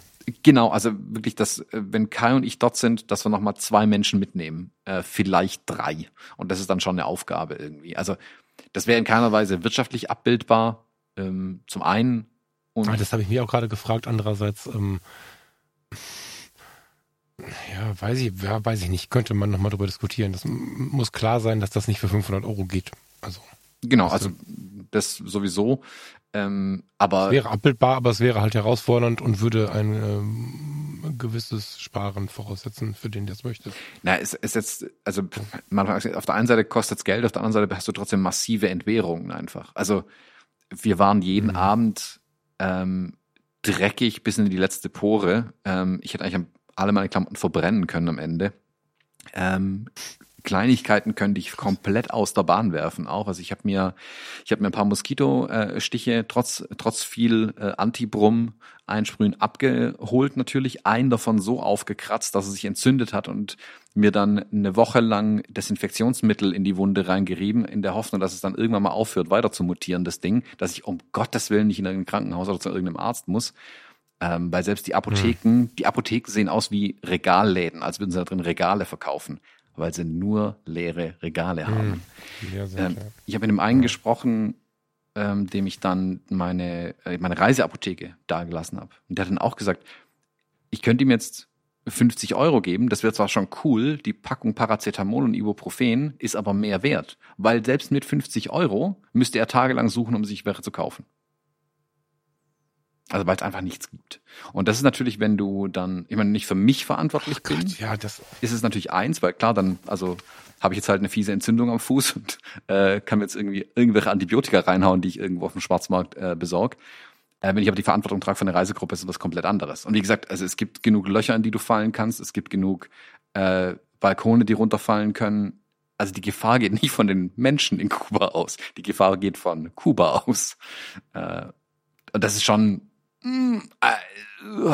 also müsste ich mir sehr gut überlegen, ob das wirklich möglich ist, im Moment dort solche Reisen durchzuführen. Wir haben eine Reisegruppe getroffen an Fotografinnen und Fotografen. Ähm, die eine war mit einer Hasselblatt 500 CM auch unterwegs, hat das komplett analog gemacht. Mhm. Und das fand ich mhm. sehr, sehr mutig. Aber ich glaube, der, der Trick ist halt zu sagen, okay, du bist im äh, Hotel National äh, oder in einem von den anderen großen Hotels und bewegst dich täglich von Old Town Havana raus und kehrst abends wieder zurück in diese Bubble. Ähm, und wir haben es ja genau andersrum gemacht. Also wir sind draußen von Vedado mhm. jeden Tag die, was sind das, vier Kilometer bestimmt schon ähm, da reingelaufen, oder mehr vermutlich, und haben so ähm, Havanna erkundet. Ähm, also mit einer Reisegruppe, mit einer Reisegruppe schwieriger. Wenn ihr selbst auf eigene Faust hingehen wollt, ja, yeah, sofort machen, auf jeden Fall. Also ähm, ihr müsst euch halt im Klaren drüber sein, was euch erwartet tatsächlich. Also ich habe äh, in Kuba tatsächlich angefangen, auch ein Video zu machen so einer Art kleinen Packliste ja, für Fotografen und Fotografen, wo es klar einmal um Kameras und so Quatsch geht, aber auch um ein paar andere Dinge, ähm, um so ein bisschen Anhaltspunkt zu bieten. Wir haben auch gesagt, dass wir ähm, ein paar Blogartikel noch dazu schreiben werden. Wir haben ein bisschen die Restaurants und die Läden eingesammelt, in denen wir waren, die wir gut fanden, um einfach Anhaltspunkte zu haben, wo man hingehen kann. Ist denn, was du beschreibst, hm, ist das Hardfact für alles? Und ich weiß nicht, wie ich es formulieren soll, weil es so schlimm ist, dass wir so viele verschiedene Stufen in unseren Möglichkeiten haben. Wenn ich jetzt zu Hause sitze, höre unseren Podcast oder auch ähm, höre Kai und dir zu und möchte nach Havanna, bin aber gestrickt, wie ich vielleicht auch gestrickt bin, dass ich denke, okay, eine gewisse Restsicherheit brauche ich, aber ich brauche eine ärztliche Versorgung. Kann ich dort mit meiner Reiseversicherung oder einem Tausender, den ich zusätzlich gespart habe, eine Versorgung bekommen? Gibt es in den Hotels, für die Hotels, gibt es diese Privatkliniken oder gibt es gar keine anständige medizinische Versorgung? Kann ich dir nicht Blick mal so auf den Touristen, der jetzt vielleicht Interesse hat. Das ist natürlich schlimm, dass die Bevölkerung vermutlich, so wie es gerade klingt, keinen Zugang hat. Dennoch hat derjenige der sagt, ich möchte es sehen, ich möchte was tun, ich möchte vielleicht sogar vermitteln, ich möchte aber auch safe sein. Gibt es die Chance oder gibt es gar nichts? Ich glaube, wenn du in Varadero bist, äh, wo so viele Touristen sind, da muss die Infrastruktur ein bisschen besser sein, nehme ich mal an. In Havanna selbst ähm, wird es auch irgendwas geben. Also es wird sicherlich irgendein Krankenwagen kommen und dich in irgendein Krankenhaus fahren und die werden irgendwas mit dir tun. Aber ich glaube, das ist es, du kannst es halt nicht garantieren. Ähm, du musst, also wenn du einreist, musst du eine äh, Reisekrankenversicherungsbestätigung mitbringen. Ähm, du wirst am Flughafen auf Corona durchleuchtet. Ähm, die, die versuchen schon, das irgendwie, glaube ich, zu bewerkstelligen. Und für Touristen würden die auch viel ähm, machen, weil sie genau wissen, wie sehr sie von den Touristen abhängig sind. Ja, das ist nicht unbedingt nur aus reiner mhm. Nächstenliebe. Aber ich glaube, du kannst es nicht mehr so voraussetzen, wie es vor fünf Jahren vielleicht noch war, grade, wie es vor ähm, zehn Jahren auf jeden Fall noch war. Ja, ich habe hab gerade mal gegoogelt, ähm, Krankenhaus für Ausländer in Kuba. Du kannst also nicht in die Polikliniken, wo die Einheimischen behandelt werden. Dort hast du Zutrittsverbot, spannende Formulierung. Ja. Nee, wo stand das jetzt? Sowas habe ich gerade gelesen irgendwo hier. Ich suche jetzt nicht den Wortlaut raus, aber so ähnlich. Es gibt aber in Havanna, außerhalb Havanna, sind die beiden die beiden Möglichkeiten. Und in Havanna gibt es tatsächlich acht Kliniken oder so. Aber äh, ja, Privatkliniken. Genau. Ausschließlich zu bezahlen mit Kreditkarte und äh, Dollar. Äh, okay, also es gibt die Möglichkeit, was jetzt gerade es irgendwie beim Geiste noch schlimmer macht, wenn ich bedenke, dass ich da ankomme, wedel mit 500 Euro und werde äh, behandelt und äh, daneben sitzt jemand, der seit Tagen irgendwie, keine Ahnung, einen bösen Abszess hat und vor sich hin leidet, das ist natürlich bitter. Ja. ja. Genau, also wie gesagt, sie werden ja. schon sicherlich irgendwas machen, aber ich, also wir haben auch gesagt, wir würden liebend gerne in äh, eins der Krankenhäuser und der Poliklinik mal reinschauen, ähm, aber auf freiwilliger Basis und nicht auf eine Trage. Ähm, aber du hast keine Chance, mhm. da reinzukommen. Ähm, und dann hörst du halt auch so Geschichten wie, dass die Ärzte abends, wenn sie Dienstschluss haben, äh, ihre Stethoskope mit heimnehmen, weil die sonst geklaut werden im Krankenhaus. Und nicht, weil jetzt jeder unbedingt ein Stethoskop zu Hause braucht, aber ein Stethoskop hat ein bisschen Metall und zwei Schläuche dran, die kann man bestimmt brauchen, um einen Oldtimer zu reparieren. Ähm, also, und da wird einem dann schon anders natürlich. Und will natürlich gucken, dass möglichst nichts passiert. Und wie gesagt, für mich selbst habe ich nur für mich selbst die Verantwortung. Da geht's. Oder wenn keiner dabei ist, wir passen ja. aufeinander auf. Ich, wir ziehen uns gegenseitig von der Straße, wenn die Autos anrauschen. Ähm, aber wenn ich das eine, eine Gruppe mit vier bis acht Leuten hüten müsste, das würde ich mir ehrlich gesagt nicht zutrauen. Ja. Ja, finde ich äh, verantwortungsvoll. Sehr gut.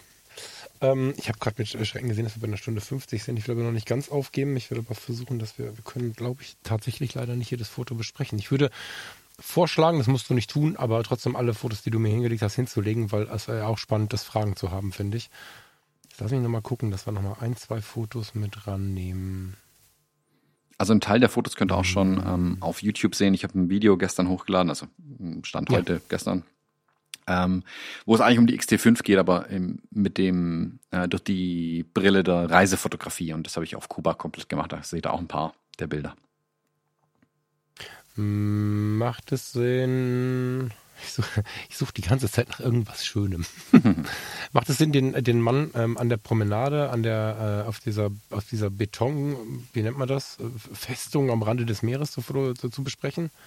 Ich würde sagen, der Sportler, der sportliche ältere Herr. Ja, der, ähm, der da Faxen macht. Äh, der war mal ein Boxer, hat er behauptet. Ähm, war so ein bisschen. Vielleicht besprechen wir kurz die Bilder. Also warte, ganz kurz mal, was wir sehen. Ähm, mit einem Satz. Ähm, schöne Perspektive, ziemlich Thomas-typisch. Ähm, so, wie nennt man das denn? Das heißt nicht fest, da gibt es noch ein Wort für, wenn wir so eine, so eine Befestigung der Küste haben. Ist da noch Strand drunter? Äh, Steine. Strand Steine. Da also eine Promenade, eine Promenadenbefestigung, eine Promenadenmauer, was auch immer, die einige Jahrzehnte auf dem Buckel hat. Bitte? Der Malekon, so nennt man das ganze Ding dort. Ah ja, okay. Ähm, einige Jahrzehnte auf dem Buckel und da sitzt äh, auf mehreren Fotos in teils netter, äh, interessanter, stolzer, wie auch immer gearteter Pose ein Mann von 70, weiß nicht, mhm. kannst du vielleicht gleich mal sagen, wie alt er ist, kann ich schwer schätzen, der aber irgendwie an der Stelle dann doch irgendwie was ausstrahlt, was irgendwo zwischen Stolz und Freude ähm, sich anfühlt. Nicht auf allen Fotos, auf den meisten. Sonne, das Meer. Für mich ein schlimmes Wort, schönes Foto, schöner Moment. Erzähl mal davon vielleicht. Wir sind in aller Herrgottsfrüh morgens losgelaufen, weil wir unbedingt am Malekon das bunte Treiben der Angler, äh, der Menschen dort an der Promenade fotografieren wollten, ebenso wie die ersten ähm, Oldtimer und alten Laders, die da rein und rausfahren dann morgens am Malekon, mhm. um festzustellen, dass der Malekon an dem Tag gesperrt war, weil der Havanna Triathlon stattfand. Also mussten wir uns direkt umorientieren und sind dann einfach die, den kompletten Malekon runtergelaufen. Sind ein paar Anglern auch begegnet und unter anderem auch ihm. Was er genau da getan hat, ist mir bis heute unklar. Ähm, er ist so ein bisschen der Opportunist, der einfach äh, für Bilder von sich ein paar Euros abgreift, was völlig in Ordnung ist. Ähm, aber wir suchen ja immer den ungestellten Moment eigentlich und das war mit ihm eigentlich nicht zu schaffen, da er wirklich scharfe Augen hatte und uns natürlich sofort äh, erkannt hat, dass wir, gut, mit einer Kamera um den Hals ist es nicht schwer und die äh, die Gelegenheit dann auch ergriffen hat. Deswegen das Bild, wo er im Spagat äh, auf der Mauer sitzt. Mhm. Ähm, das okay. darauffolgende Bild, da war dann schon wieder soweit äh, fertig mit uns eigentlich. Du siehst dann auch in seiner äh, Uhr klemmen auch ein paar Pesos-Scheine drunter, die er uns abgequatscht hat. Und da war dann aber eigentlich wieder in, in entspannter äh, Lage. Deswegen habe ich das Bild dann auch nochmal ähm, mitgenommen. Mhm. Ist eine typische Szene eigentlich, also dass du auch die Jungs und Mädels hier, diese Zigarre rauchenden Frauen dann in Old Havana, die triffst du schon noch, aber sehr viel weniger wie vorher. Ähm, also vor fünf Jahren waren es einfach mehr, die das damit versucht haben. Aber ich glaube, dass dieses Geschäft, dieses direkte Geschäft mit den Touristen, wenn du jetzt nicht Reiseführer bist, wenn du nicht was ganz Tolles zu verkaufen hast in irgendeiner Art und Weise, da ist nicht mehr so viel Geld zu holen. Deswegen gibt es da davon nur noch weniger. Also der, der Job in Anführungszeichen ist bei weitem nicht mehr so lukrativ, wie es mal war. Äh, aber er hat hier die Gelegenheit ergriffen, als er uns zwei gesehen hat und gemerkt hat, wir sind leichte Ziele. Also sind wir eigentlich nicht. Er hat hart gekämpft, aber tatsächlich äh, von uns ein paar Euros bekommen. Nicht, dass wir die Euros nicht hergeben wollen, aber mhm. wir wollen eigentlich nicht diese gestellten Momente fotografieren. Das war die Schwierigkeit. Ja, ja, ja. Das ist dann hin und her irgendwie, ne? Ich finde es äh, äh, Gold wert, dass er die an der Uhr, an der Uhr hängen hat. Das macht es dann jetzt gerade rund, finde ich. Mhm. Dass du quasi noch ein Bild hast danach, wo deine Kohle noch zu sehen ist. Das ist irgendwie ganz geil. Mm, ja, tue ich mich auch total schwer und ich weiß gar nicht, ich fühle mich dabei irgendwie schlecht. Also ist wahrscheinlich Blödsinn. Ne? Es gibt ja auch Menschen, die in der Streetfotografie hier und da einem Menschen mal einen Euro geben. Da kann man lange darüber diskutieren, ob das okay ist oder nicht. Aber es gibt sie, ähm, um, um, um dann mal ein Porträt zu machen, Streetporträts und so. Da gibt's immer mal so hier den Fünfer, der geschoben wird und so. Ähm, nicht immer thematisiert, weil es da sehr hitzige Diskussionen darüber gibt. Aber ich habe festgestellt, ähm, vor vielen Jahren habe ich das mal versucht. Ob das gut war oder nicht, weiß ich nicht. Man geht ja so seinen Weg und macht so seine Erfahrungen. Ich habe es aber auch nicht zu Ende gebracht. Ich ähm, habe damals ähm, dem jungen Mann, den ich eigentlich porträtieren wollte, ähm, tatsächlich ein Fünfer und ein Brötchen gegeben und habe dann nicht gefragt, sondern bin weitergegangen, immer das Gute gewünscht, weil ich irgendwann in mir so ein ich fühle mich dann zu sehr über den Dingen. Da kommt so ein Typ, der hat ähm, trägt Klamotten am Leib, wofür ich, wofür jemand anderes einen Monat betteln oder in dem Fall hier vielleicht auch arbeiten oder so muss. Ähm, so, ähm, ich habe eine Kamera in der Hand, die vielleicht von dem einen oder anderen Menschen die Lebensleistung, äh, was das finanzielle Einkommen eingeht, äh, bezieht und möchte aus Spaß, mit Freude, aus Inspiration, aus irgendwelchen Gründen, die nicht viel mit Überleben zu tun haben, ein Bild von dem machen und gebe dem einen Riesenbetrag, weil ich könnte ihm auch nicht nur 20 Cent geben, sondern das wären 5 und 10er und zwar nicht, was auch immer. Und das fühlt sich dann so,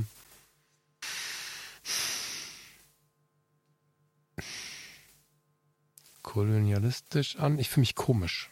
Ich fühle mich, ich bekomme ganz komische Gedanken äh, mit Blick auf die, auf die, auf die, auf die Geschichte und so. Weißt du, was ich meine? Naja, Kannst das also man Ich fühle mich verzeih- schlecht. Man verzeiht mir meine leichte Polemik, aber es fühlt sich halt so ein bisschen an, als würdest du in die Tasche greifen, ein paar so Münzen nehmen und vor denen auf den Boden schmeißen. Hier, nimm Geld. Ja. So, so also, also Ja, auf nee, hohem. Ross reitest du dann Ja. davon äh, mit deinen weißen Lackschuhen. Genau. So fühlt sich's an, auch wenn es überhaupt Genau. nicht so ist eigentlich. Aber dieses Gefühl kommt in einem natürlich auf. Ich weiß, was du meinst. Ähm, Ja. Wir haben ähm, alle, die uns ähm, geholfen haben, haben aber auch geschaut, dass die irgendwas haben am Ende. Also ich habe, boah, was habe ich alles da gelassen? Ich habe äh, meine Taschenspiegel und Plexiglasscheiben an die Fotografen verteilt. Ähm, die, also Plexiglasscheiben sind tatsächlich schwer zu bekommen dort. Das ist ein hohes Gut, glaube ich. Äh. Ich bin echt sehr gespannt, was Dani äh, damit anstellen wird. Mm, Ich habe auch an die an die Musiker habe ich allen ähm, Geld zugesteckt am Ende. Ich habe, wie gesagt, meine meine Reiseapotheke komplett dagelassen, mein Duschgel bis runter zur Zahnbürste, mit der sie vielleicht noch putzen können. Wirklich, ich habe alles dagelassen, ähm, was ich nicht Mhm.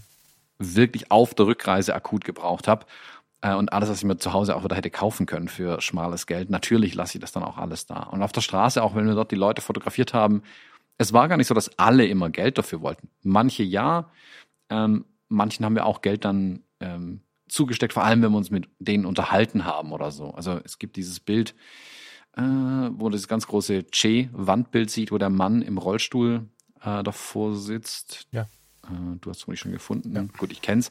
Ähm, Ganz am Anfang. Genau, ihm haben wir zum Beispiel auch äh, äh, ein bisschen Geld äh, zugesteckt, einfach, wo man, nachdem wir ihn fotografiert haben, weil es ist ja schon so, das ist so die Grenze dessen, wo wir, was ich in der Street Photography auch machen würde. Also du willst keine Menschen in, in Notlagen fotografieren, du willst keine Menschen fotografieren, die ähm, du willst sie nicht ausnutzen in irgendeiner Art und Weise. Aber dieses Motiv, ähm, was wir da gesehen haben, der alte Mann, der keine Beine mehr hat, im Rollstuhl sitzt, ähm, vor diesem aus irgendeinem Grund traurig guckenden Che-Wandgemälde, der ist uns immer sehr stolz ähm, blickt, dieses typische Bild von Stimmt, ja. ähm, Ernesto, Ja. wie heißt er, äh, weiß ich gar nicht, kriege den Namen gar nicht mehr zusammen. Also es ist dieses eine berühmte Che-Bild und der guckt da sehr stolz so in die Ferne und auf dem Bild guckt er irgendwie traurig und dann saß der Mann da davor und das mussten wir mitnehmen, das Bild, das kannst du nicht gehen lassen. Und ihm haben wir dann auch ein paar Euro in Pesos quasi in die Hand gedrückt und ähm, hoffen damit zumindest ein bisschen irgendwie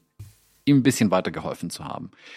Ähm, die Kids sind völlig schmerzbefreit, was es angeht. Du konntest eigentlich nichts fotografieren, wo Kinder waren, ohne dass sie dich ähm, direkt angebettelt haben nach Geld. Ähm, und auf der einen Seite verstehe ich's, ähm, dass es tun. Ähm, wir haben dann auch hin und wieder mal äh, ein bisschen Geld rausgerückt. Auf der anderen Seite willst du das aber auch nicht fördern, so dumm das klingt. Ähm, Mhm. und es ist ja auch nicht, nicht zielführend, das so zu tun. Weil sie davon abhängig zu machen, wie kann ich am besten Touristen anbetteln, kann nicht der Weg sein auch irgendwie. Das ist, es ist alles ein schmaler Grad und du im Prinzip kannst du auch alles nur falsch machen. Auch drüber reden, jetzt kann ich eigentlich nur alles falsch machen. Ähm, und Ja. du bist eigentlich konstant, fühlst du dich trotzdem irgendwie schlecht. Also du gibst jemandem Geld und fühlst dich schlecht, du gibst jemandem kein Geld und du fühlst dich schlecht. Ähm, da gibt's glaube ich, kein, keine gute Möglichkeit. Wie gesagt, wir versuchen, das habe ich auch zu den ganzen Musikern gesagt, die ich auch komplett eingeladen habe die ganze Zeit. Also wie, bei einem einen Konzert bin ich äh, davor, äh, war ich kurz vorher da und wollte mich ein, eigentlich mit dem Redakteur treffen. Dann war die Band schon da und mit dem Schlagzeuger hatte ich schon Kontakt. Der hat mich dann rübergewunken in das Restaurant. Ähm, und dann saßen die da und haben irgendwie ein paar Kleinigkeiten gegessen, einen Kaffee getrunken. Ähm, da ich noch ein Bier getrunken und habe die dann einmal ringsrum eingeladen natürlich, weil das kostet, was hat es mich gekostet? Lass mich überlegen, das waren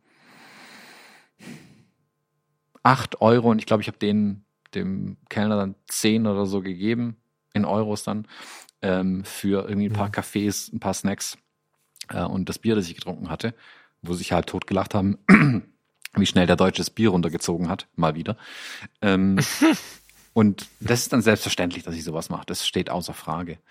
Ähm, und aber es ist immer so, ich weiß nicht, also ich habe ihnen wirklich auch gesagt, okay, ich versuche durch meine Bilder hier den Unterschied auch irgendwie zu machen. Nicht nur die durch Euros, die ich da lasse, das ist das eine, aber ich versuche wirklich durch die Bilder, die wir mitbringen aus Kuba, versuchen wir auch einen Unterschied zu machen, ein Stück weit. Also mein Ziel wäre es ja eigentlich mit dieser Reportage über Heavy Metal in Kuba zu versuchen, eine Brücke zu schlagen zwischen ähm, der deutschen Heavy Metal Szene und denen in Kuba. Wie, inwieweit kann man hier irgendwie Kontakte herstellen? Kann mal eine deutsche Band äh, nach Kuba gehen, um dort aufzutreten? Die Kubaner, die würden sich so unglaublich freuen, wenn eine Band mal kommen würde aus Deutschland, um dort zu spielen. Äh, völlig wurscht, welche Musik die machen, also solange es halt heavy ist. ähm, Assassin's Rock'n'Roll, das wäre denen scheißegal. Die würden sich so drüber freuen, mal was anderes zu sehen. Ähm, und ich glaube, dass die, die Band, die das machen würde, ähm, würde einen Riesenspaß haben, äh, Freunde fürs Leben gewinnen vermutlich. Äh, und ich glaube, das wird den Kubanern auch ganz viel bringen. Ähm, nicht materiell, sondern eben diesen, diesen Funken Hoffnung auch ein Stück weit vielleicht wieder zu dieses Feuer Hoffnung vielleicht wieder zu entfachen. Ähm, und das versuchen wir eben durch die Bilder auch zu erreichen und nicht nur durch Euros, die wir dort lassen.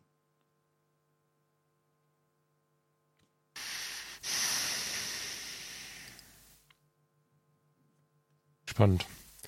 Ich ähm, habe direkt so ein paar Leute im Kopf. Du aber bestimmt auch, ne? Ja, ja klar. Die man da irgendwie. Na, die Frage ist halt, wie bitte was? Klar habe ich Leute im Kopf, die ich da hinschicken will.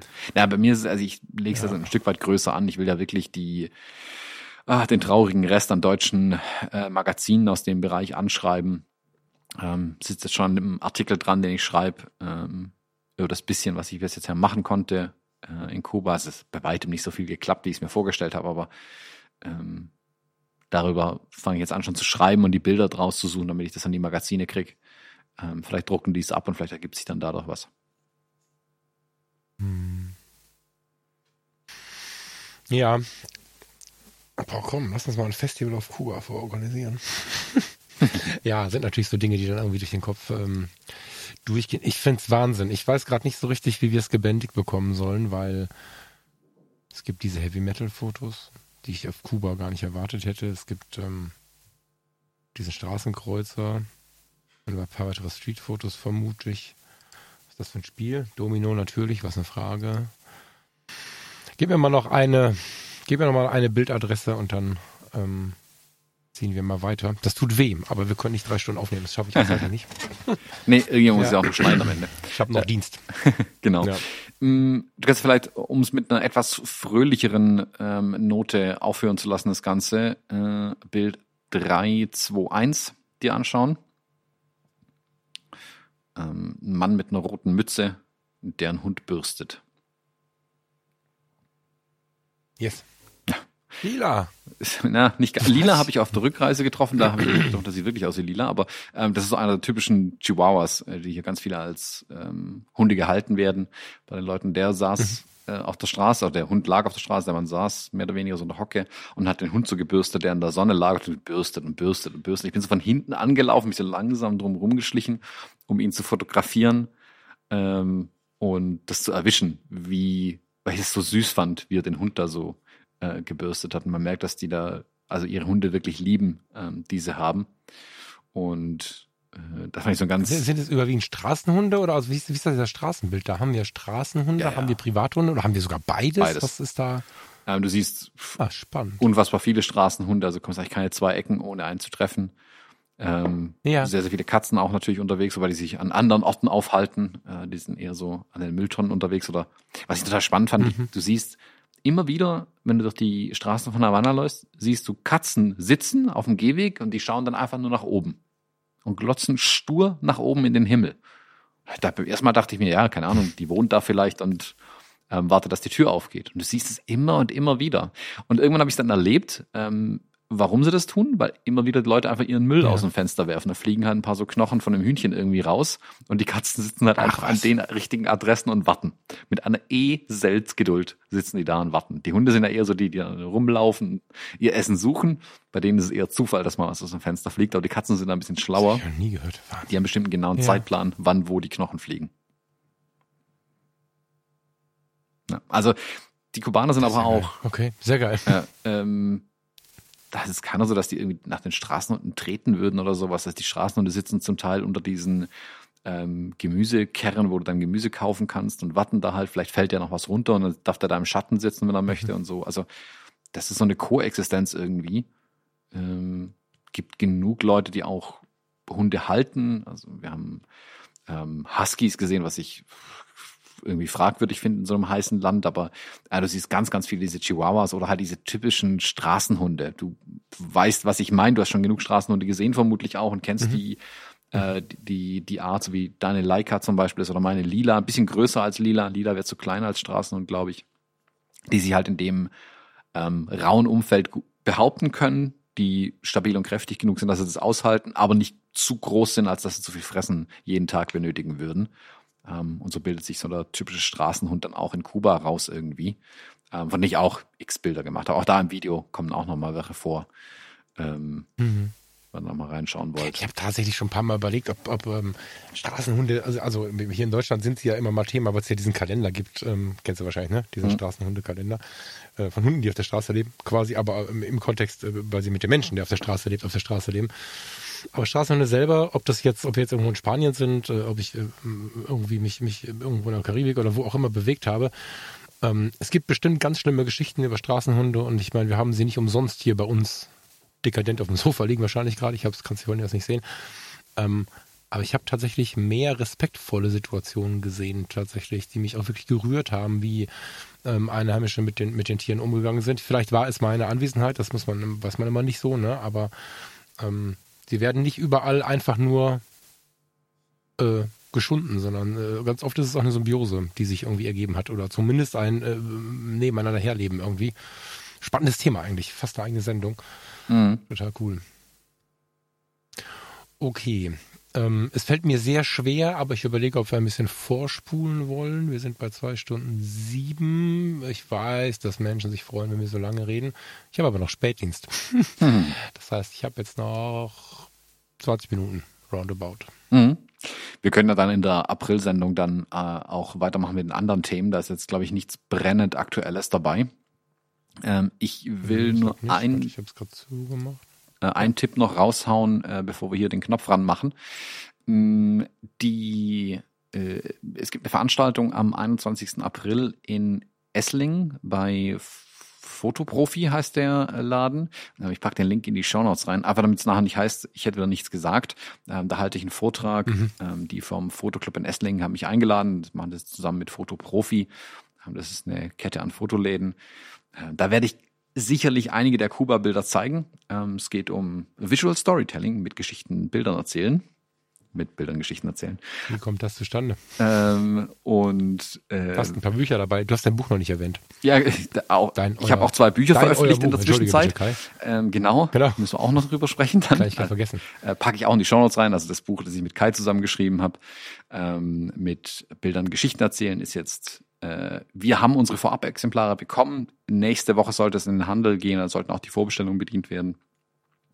Ähm, das neue JPEG-Rezepte-Buch ist in Druck, so viel kann ich sagen. Das wird aber Anfang April werden, äh, bis das dann in den Handel geht. Aber das ist auch in trockenen Tüchern alles. Das kommt dann jetzt auch demnächst. Ich pack die Links zu beiden auf jeden Fall in die Show Notes rein, damit ihr da reinschauen könnt ähm, und euch gerne was bestellen könnt.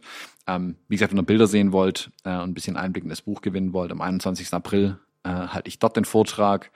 Äh, generell planen Kai und ich jetzt für dieses Jahr aber auch äh, ein paar Vorträge noch zu halten, ähm, da aber der Rest noch nicht spruchreif ist, ähm, welches dann an geeigneter Stelle dann noch erwähnen, wenn sich da was ergibt.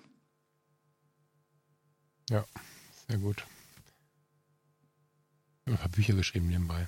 Das ist Thomas Jones. ich, äh, vielleicht lasse ich noch, also erstmal sorry für das Abbrechen des Ganzen. Ich glaube tatsächlich, wenn wir dann drei Stunden aufnehmen, wird es irgendwann schwierig, mh, hm, unabhängig von meinem Zeitplan. Ich habe noch einen, einen kleinen Frühlingstipp, glaube ich, den ich mal raushauen wollen würde. Jetzt kommt der Früh. Heute, gestern war Frühling. Gestern war offiziell Frühlingsanfang, ne? War das gestern? Ich glaube schon. Und ähm, ich weiß nicht, wie es euch geht. Mir geht's immer so, dass dann irgendwann dann doch so ein, ey, Samstag schon so einen sonnigen Tag. Hier zumindest in NRW. Ich weiß nicht, wie es bei dir unten war, Thomas. Aber Samstag habe ich kurz gedacht, wir haben schon Sommer. Hab äh, kurz bei 18 Grad das T-Shirt angehabt und dachte, wow, krass, eine Hitze. Ähm, so, und ich finde, dass dann doch so ein bisschen diese, komm, wir machen mal wieder einen Ausflug, Situation losgeht, wie ein bisschen das ja auch nach Corona so war. In unserem Fall jetzt ganz konkret, weil wir einfach fünf Wochen in der Wohnung gesessen haben und zieht nach draußen. Und es gibt eine, einen fotografischen Wallfahrtsort, den ich schon etwas länger beobachte, ähm, wo ich jetzt die Webseite mal geöffnet habe und tatsächlich äh, wieder mal so begeistert war von, von dem, von dem ersten Blick tatsächlich von dem, was da angeboten wird, dass ich mal einen Ausflug in die Eifel bewerben wollen würde. Die Eifel ist ja eh, warst du schon mal in der Eifel? Wahrscheinlich nicht, ne? Von Baden-Württemberg ist das nicht Ja, Ziel, ne? aber boah, wie gesagt, also da war ich schon ein paar Mal. Also von Berufswegen früher sicherlich schon mal. Ja, ja, also die, die Eifel, das Sauerland Woll ist ja auf der anderen Seite Siegerland, das sind ja so diese Dinge, die sich jetzt aus meiner Position um uns herum ranken. Eifel von, von Rating aus anderthalb Stunden, roundabout, Stunde, anderthalb, je nachdem, wo ich hin möchte. Mhm. Schöne ländliche Region, um runterzukommen, tief durchzuatmen. Monschau ist eine wunderschöne kleine Stadt in der Eifel, wo man gut die Kamera mitnehmen kann, gut auch mal durchatmen kann, unfassbar gut einen, Kaffee in der Sonne trinken kann und so. Muss ein bisschen gucken, ne? Sommerferien und so, hm, muss man mal schauen, wann man hinfährt, aber ein wirklich, wirklich schönes Örtchen. Und in Monschau gibt es, jetzt muss ich mal überlegen, was ich jetzt hier als, also es gibt Cook, so wird es ähm, im um, in der Umgangssprache genannt, das ist das äh, Kulturzentrum der Städteregion Aachen e.V. Fotografieforum der Städteregion Aachen, Kunst- und Kulturzentrum, so, deswegen Cook. Mm, ein ganz süßes, die äh, Webseite ist im, in den Show Notes verlinkt, www.kack, äh, kack sag ich schon, kuk, also kuk-monschau.de. Schneid das mal nicht raus, dann können Sie mich ein bisschen auslachen. kuk-monschau.de.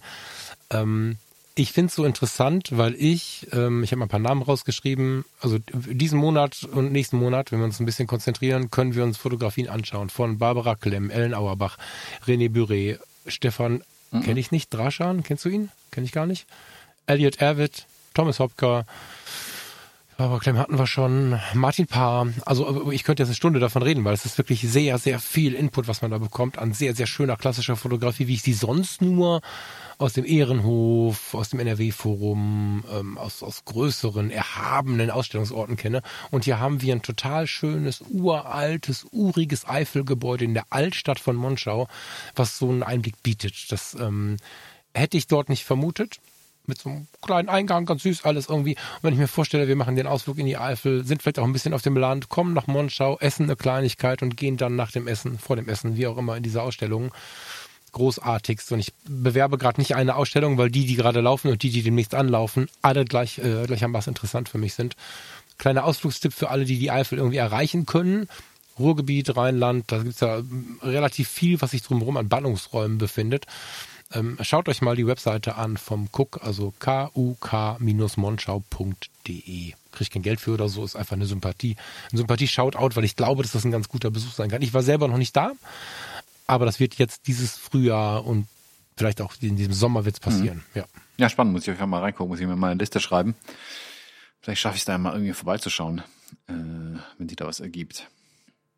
Ja, von dir sind es ein paar Meter mehr, glaube ich. Mhm. Ne? Du hast ja locker drei Stunden zu fahren, nämlich an, wenn nicht mehr. Ja, aber ich bin aber ja. ähm, tatsächlich ja dieses Jahr wieder auch schon einiges unterwegs. Also ähm, so sehr, dass ich mir jetzt eine Bahncard geholt habe, irgendwie ähm, mit lachendem und weinendem Auge. Äh, und hoffe, dass hin und wieder auch mal ein Zug fährt, wo ich sie dann nutzen kann. Äh, aber dann schaffe ich es vielleicht mal irgendwo auch vorbeizugehen. Ja, sehr cool. Ich bin gespannt. Ja, Ähm, weiß sollen wir vielleicht noch was noch, äh, um die Sache rund zu machen, äh, das Bild des Monats äh, rauspicken? Also wir können auch gerne nur meins nehmen, wir nehmen dann deins für die nächste Runde, aber dann, dann können wir es zumindest erklären, was auf dem Cover ist. Ja, wir können meins kurz ansprechen. Ich will es gar keinem zeigen. Also meins ist das inoffizielle Bild des Monats. Da können wir kurz drüber reden. Da gibt's auch zwei Sätze zu, zu erzählen. Mehr nicht, keine Sorge. Aber wir müssen es nicht bis in den nächsten Monat ziehen, weil veröffentlichen müssen wir es wahrscheinlich nicht. Ähm. Äh, keine Ahnung. Mein Fenster ist zu. Du hast vor. Der Thomas hat vorher gesagt, hast du alle deine Fenster auf, sonst musst du wieder suchen. Ich muss gerade mal eben suchen. Ich schicke dir gleich noch ein Bild ähm, zu einem alten Plattencover. Ähm, an das habe ich sofort denken müssen, als ich dein Bild gesehen habe. Ja. Vielleicht können wir das einfach zeigen. Ähm, so krieg ich. Und dann beschreibe ich es anhand dessen. Äh, wo schicke ich dir das jetzt wieder am besten? Ich schicke dir das hier. Kein Kaffee mehr. Ich werde verrückt. Hier, Ja, hier ich oder bei WhatsApp auch offen gerade zufällig offen. Gottes Willen, ja, so ähnlich sah das aus, bevor ich gewaschen habe.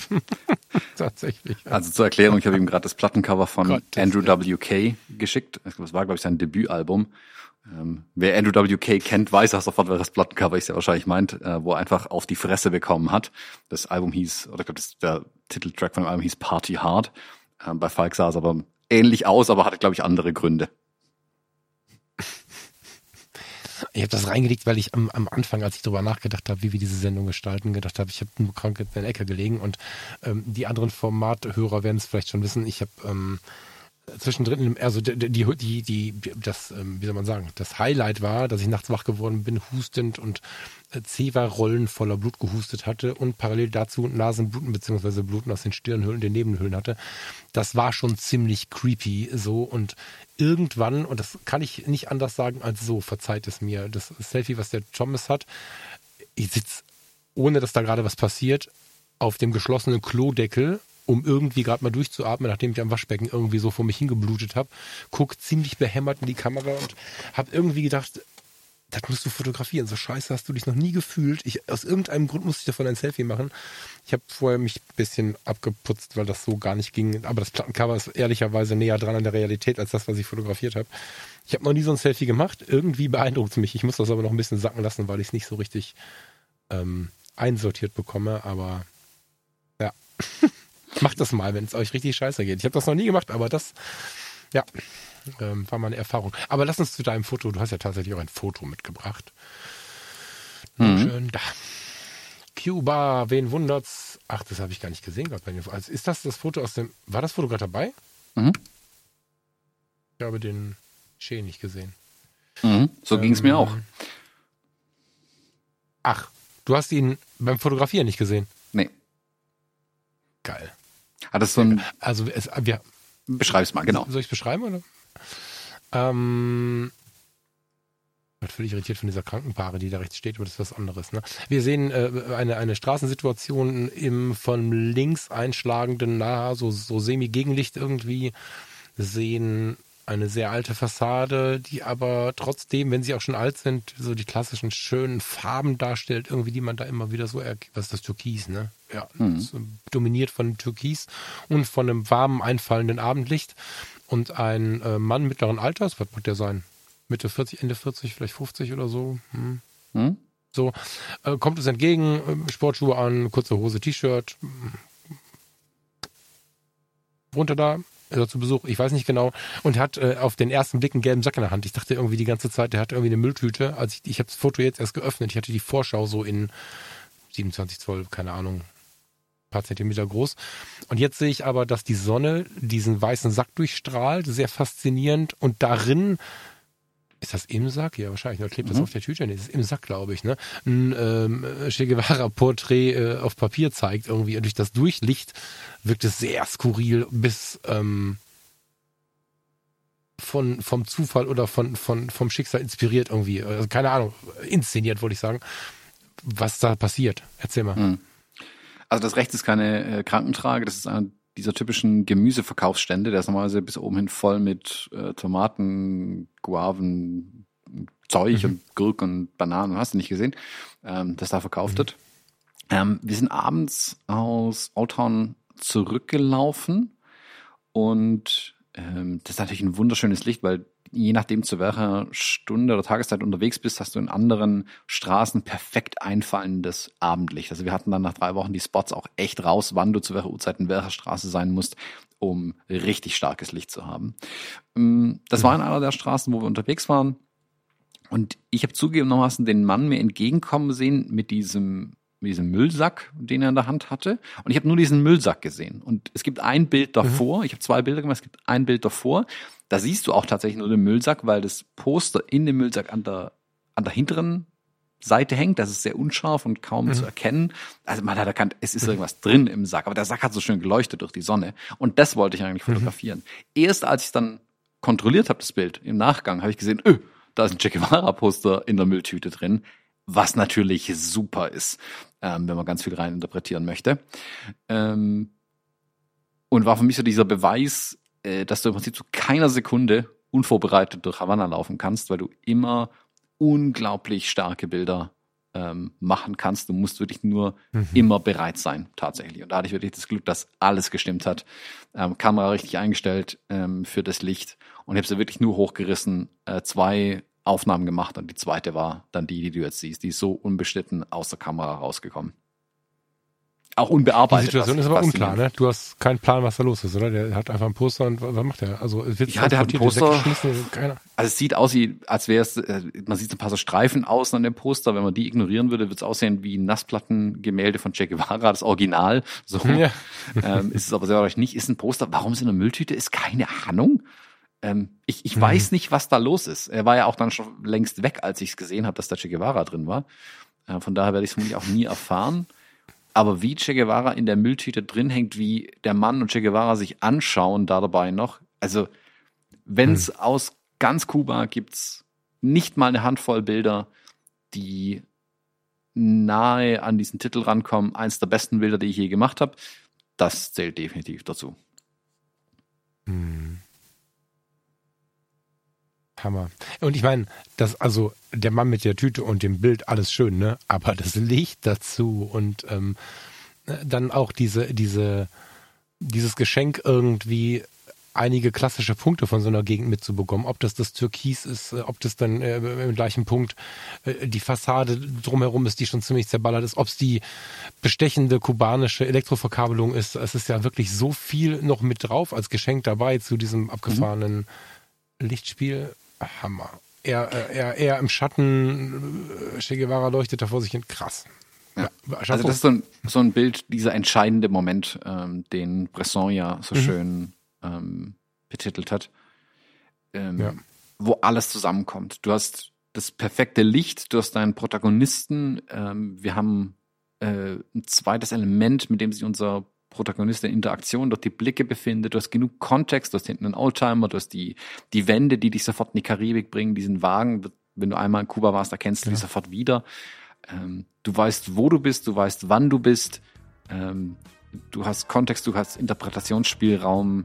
Trotzdem ist, ist es irgendwie deutlich genug, ähm, dass es durch dieses ikonische Bild von Che Guevara auch über weite Kulturkreise hinweg funktionieren kann, dieses Bild.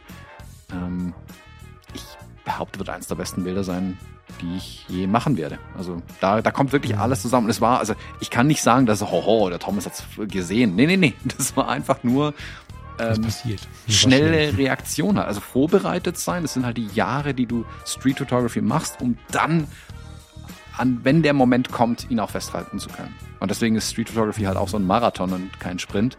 Und hier hat es auch ähm, ja, Wochen gedauert, um dieses Bild dann ähm, hinzukriegen. Sehr geil. Ja. Vielen Dank für die vielen Eindrücke, wenn auch schweren Eindrücke, für die neue Sichtweise. Mir war vieles gar nicht klar. Ich habe gedacht, ich wüsste so ein bisschen Bescheid. Fuck you, no. Und äh, vielen Dank äh, an euch, liebe Hörerinnen und Hörer, dass ihr so viel Ausdauer bewiesen habt. Wer jetzt noch hier ist, wenn wir hier irgendwo eine Bühne hätten und ihr würdet hier sitzen, würde ich ein Bier ausgeben. Zwei Stunden 24 sind gerade umgeschlagen. Ich muss in einer Dreiviertelstunde beim Dienst sein und Thomas, du siehst es, ich muss noch duschen. Ich würde mich beeilen und mhm. euch einen schönen Tag wünschen. Thomas, vielen Dank. Bis nächsten Monat. Vielen Dank fürs Zuhören. Bis nächsten Die Tage Monat. in den anderen Formaten. Ciao, ciao. Genau. Bis dann. Tschüss.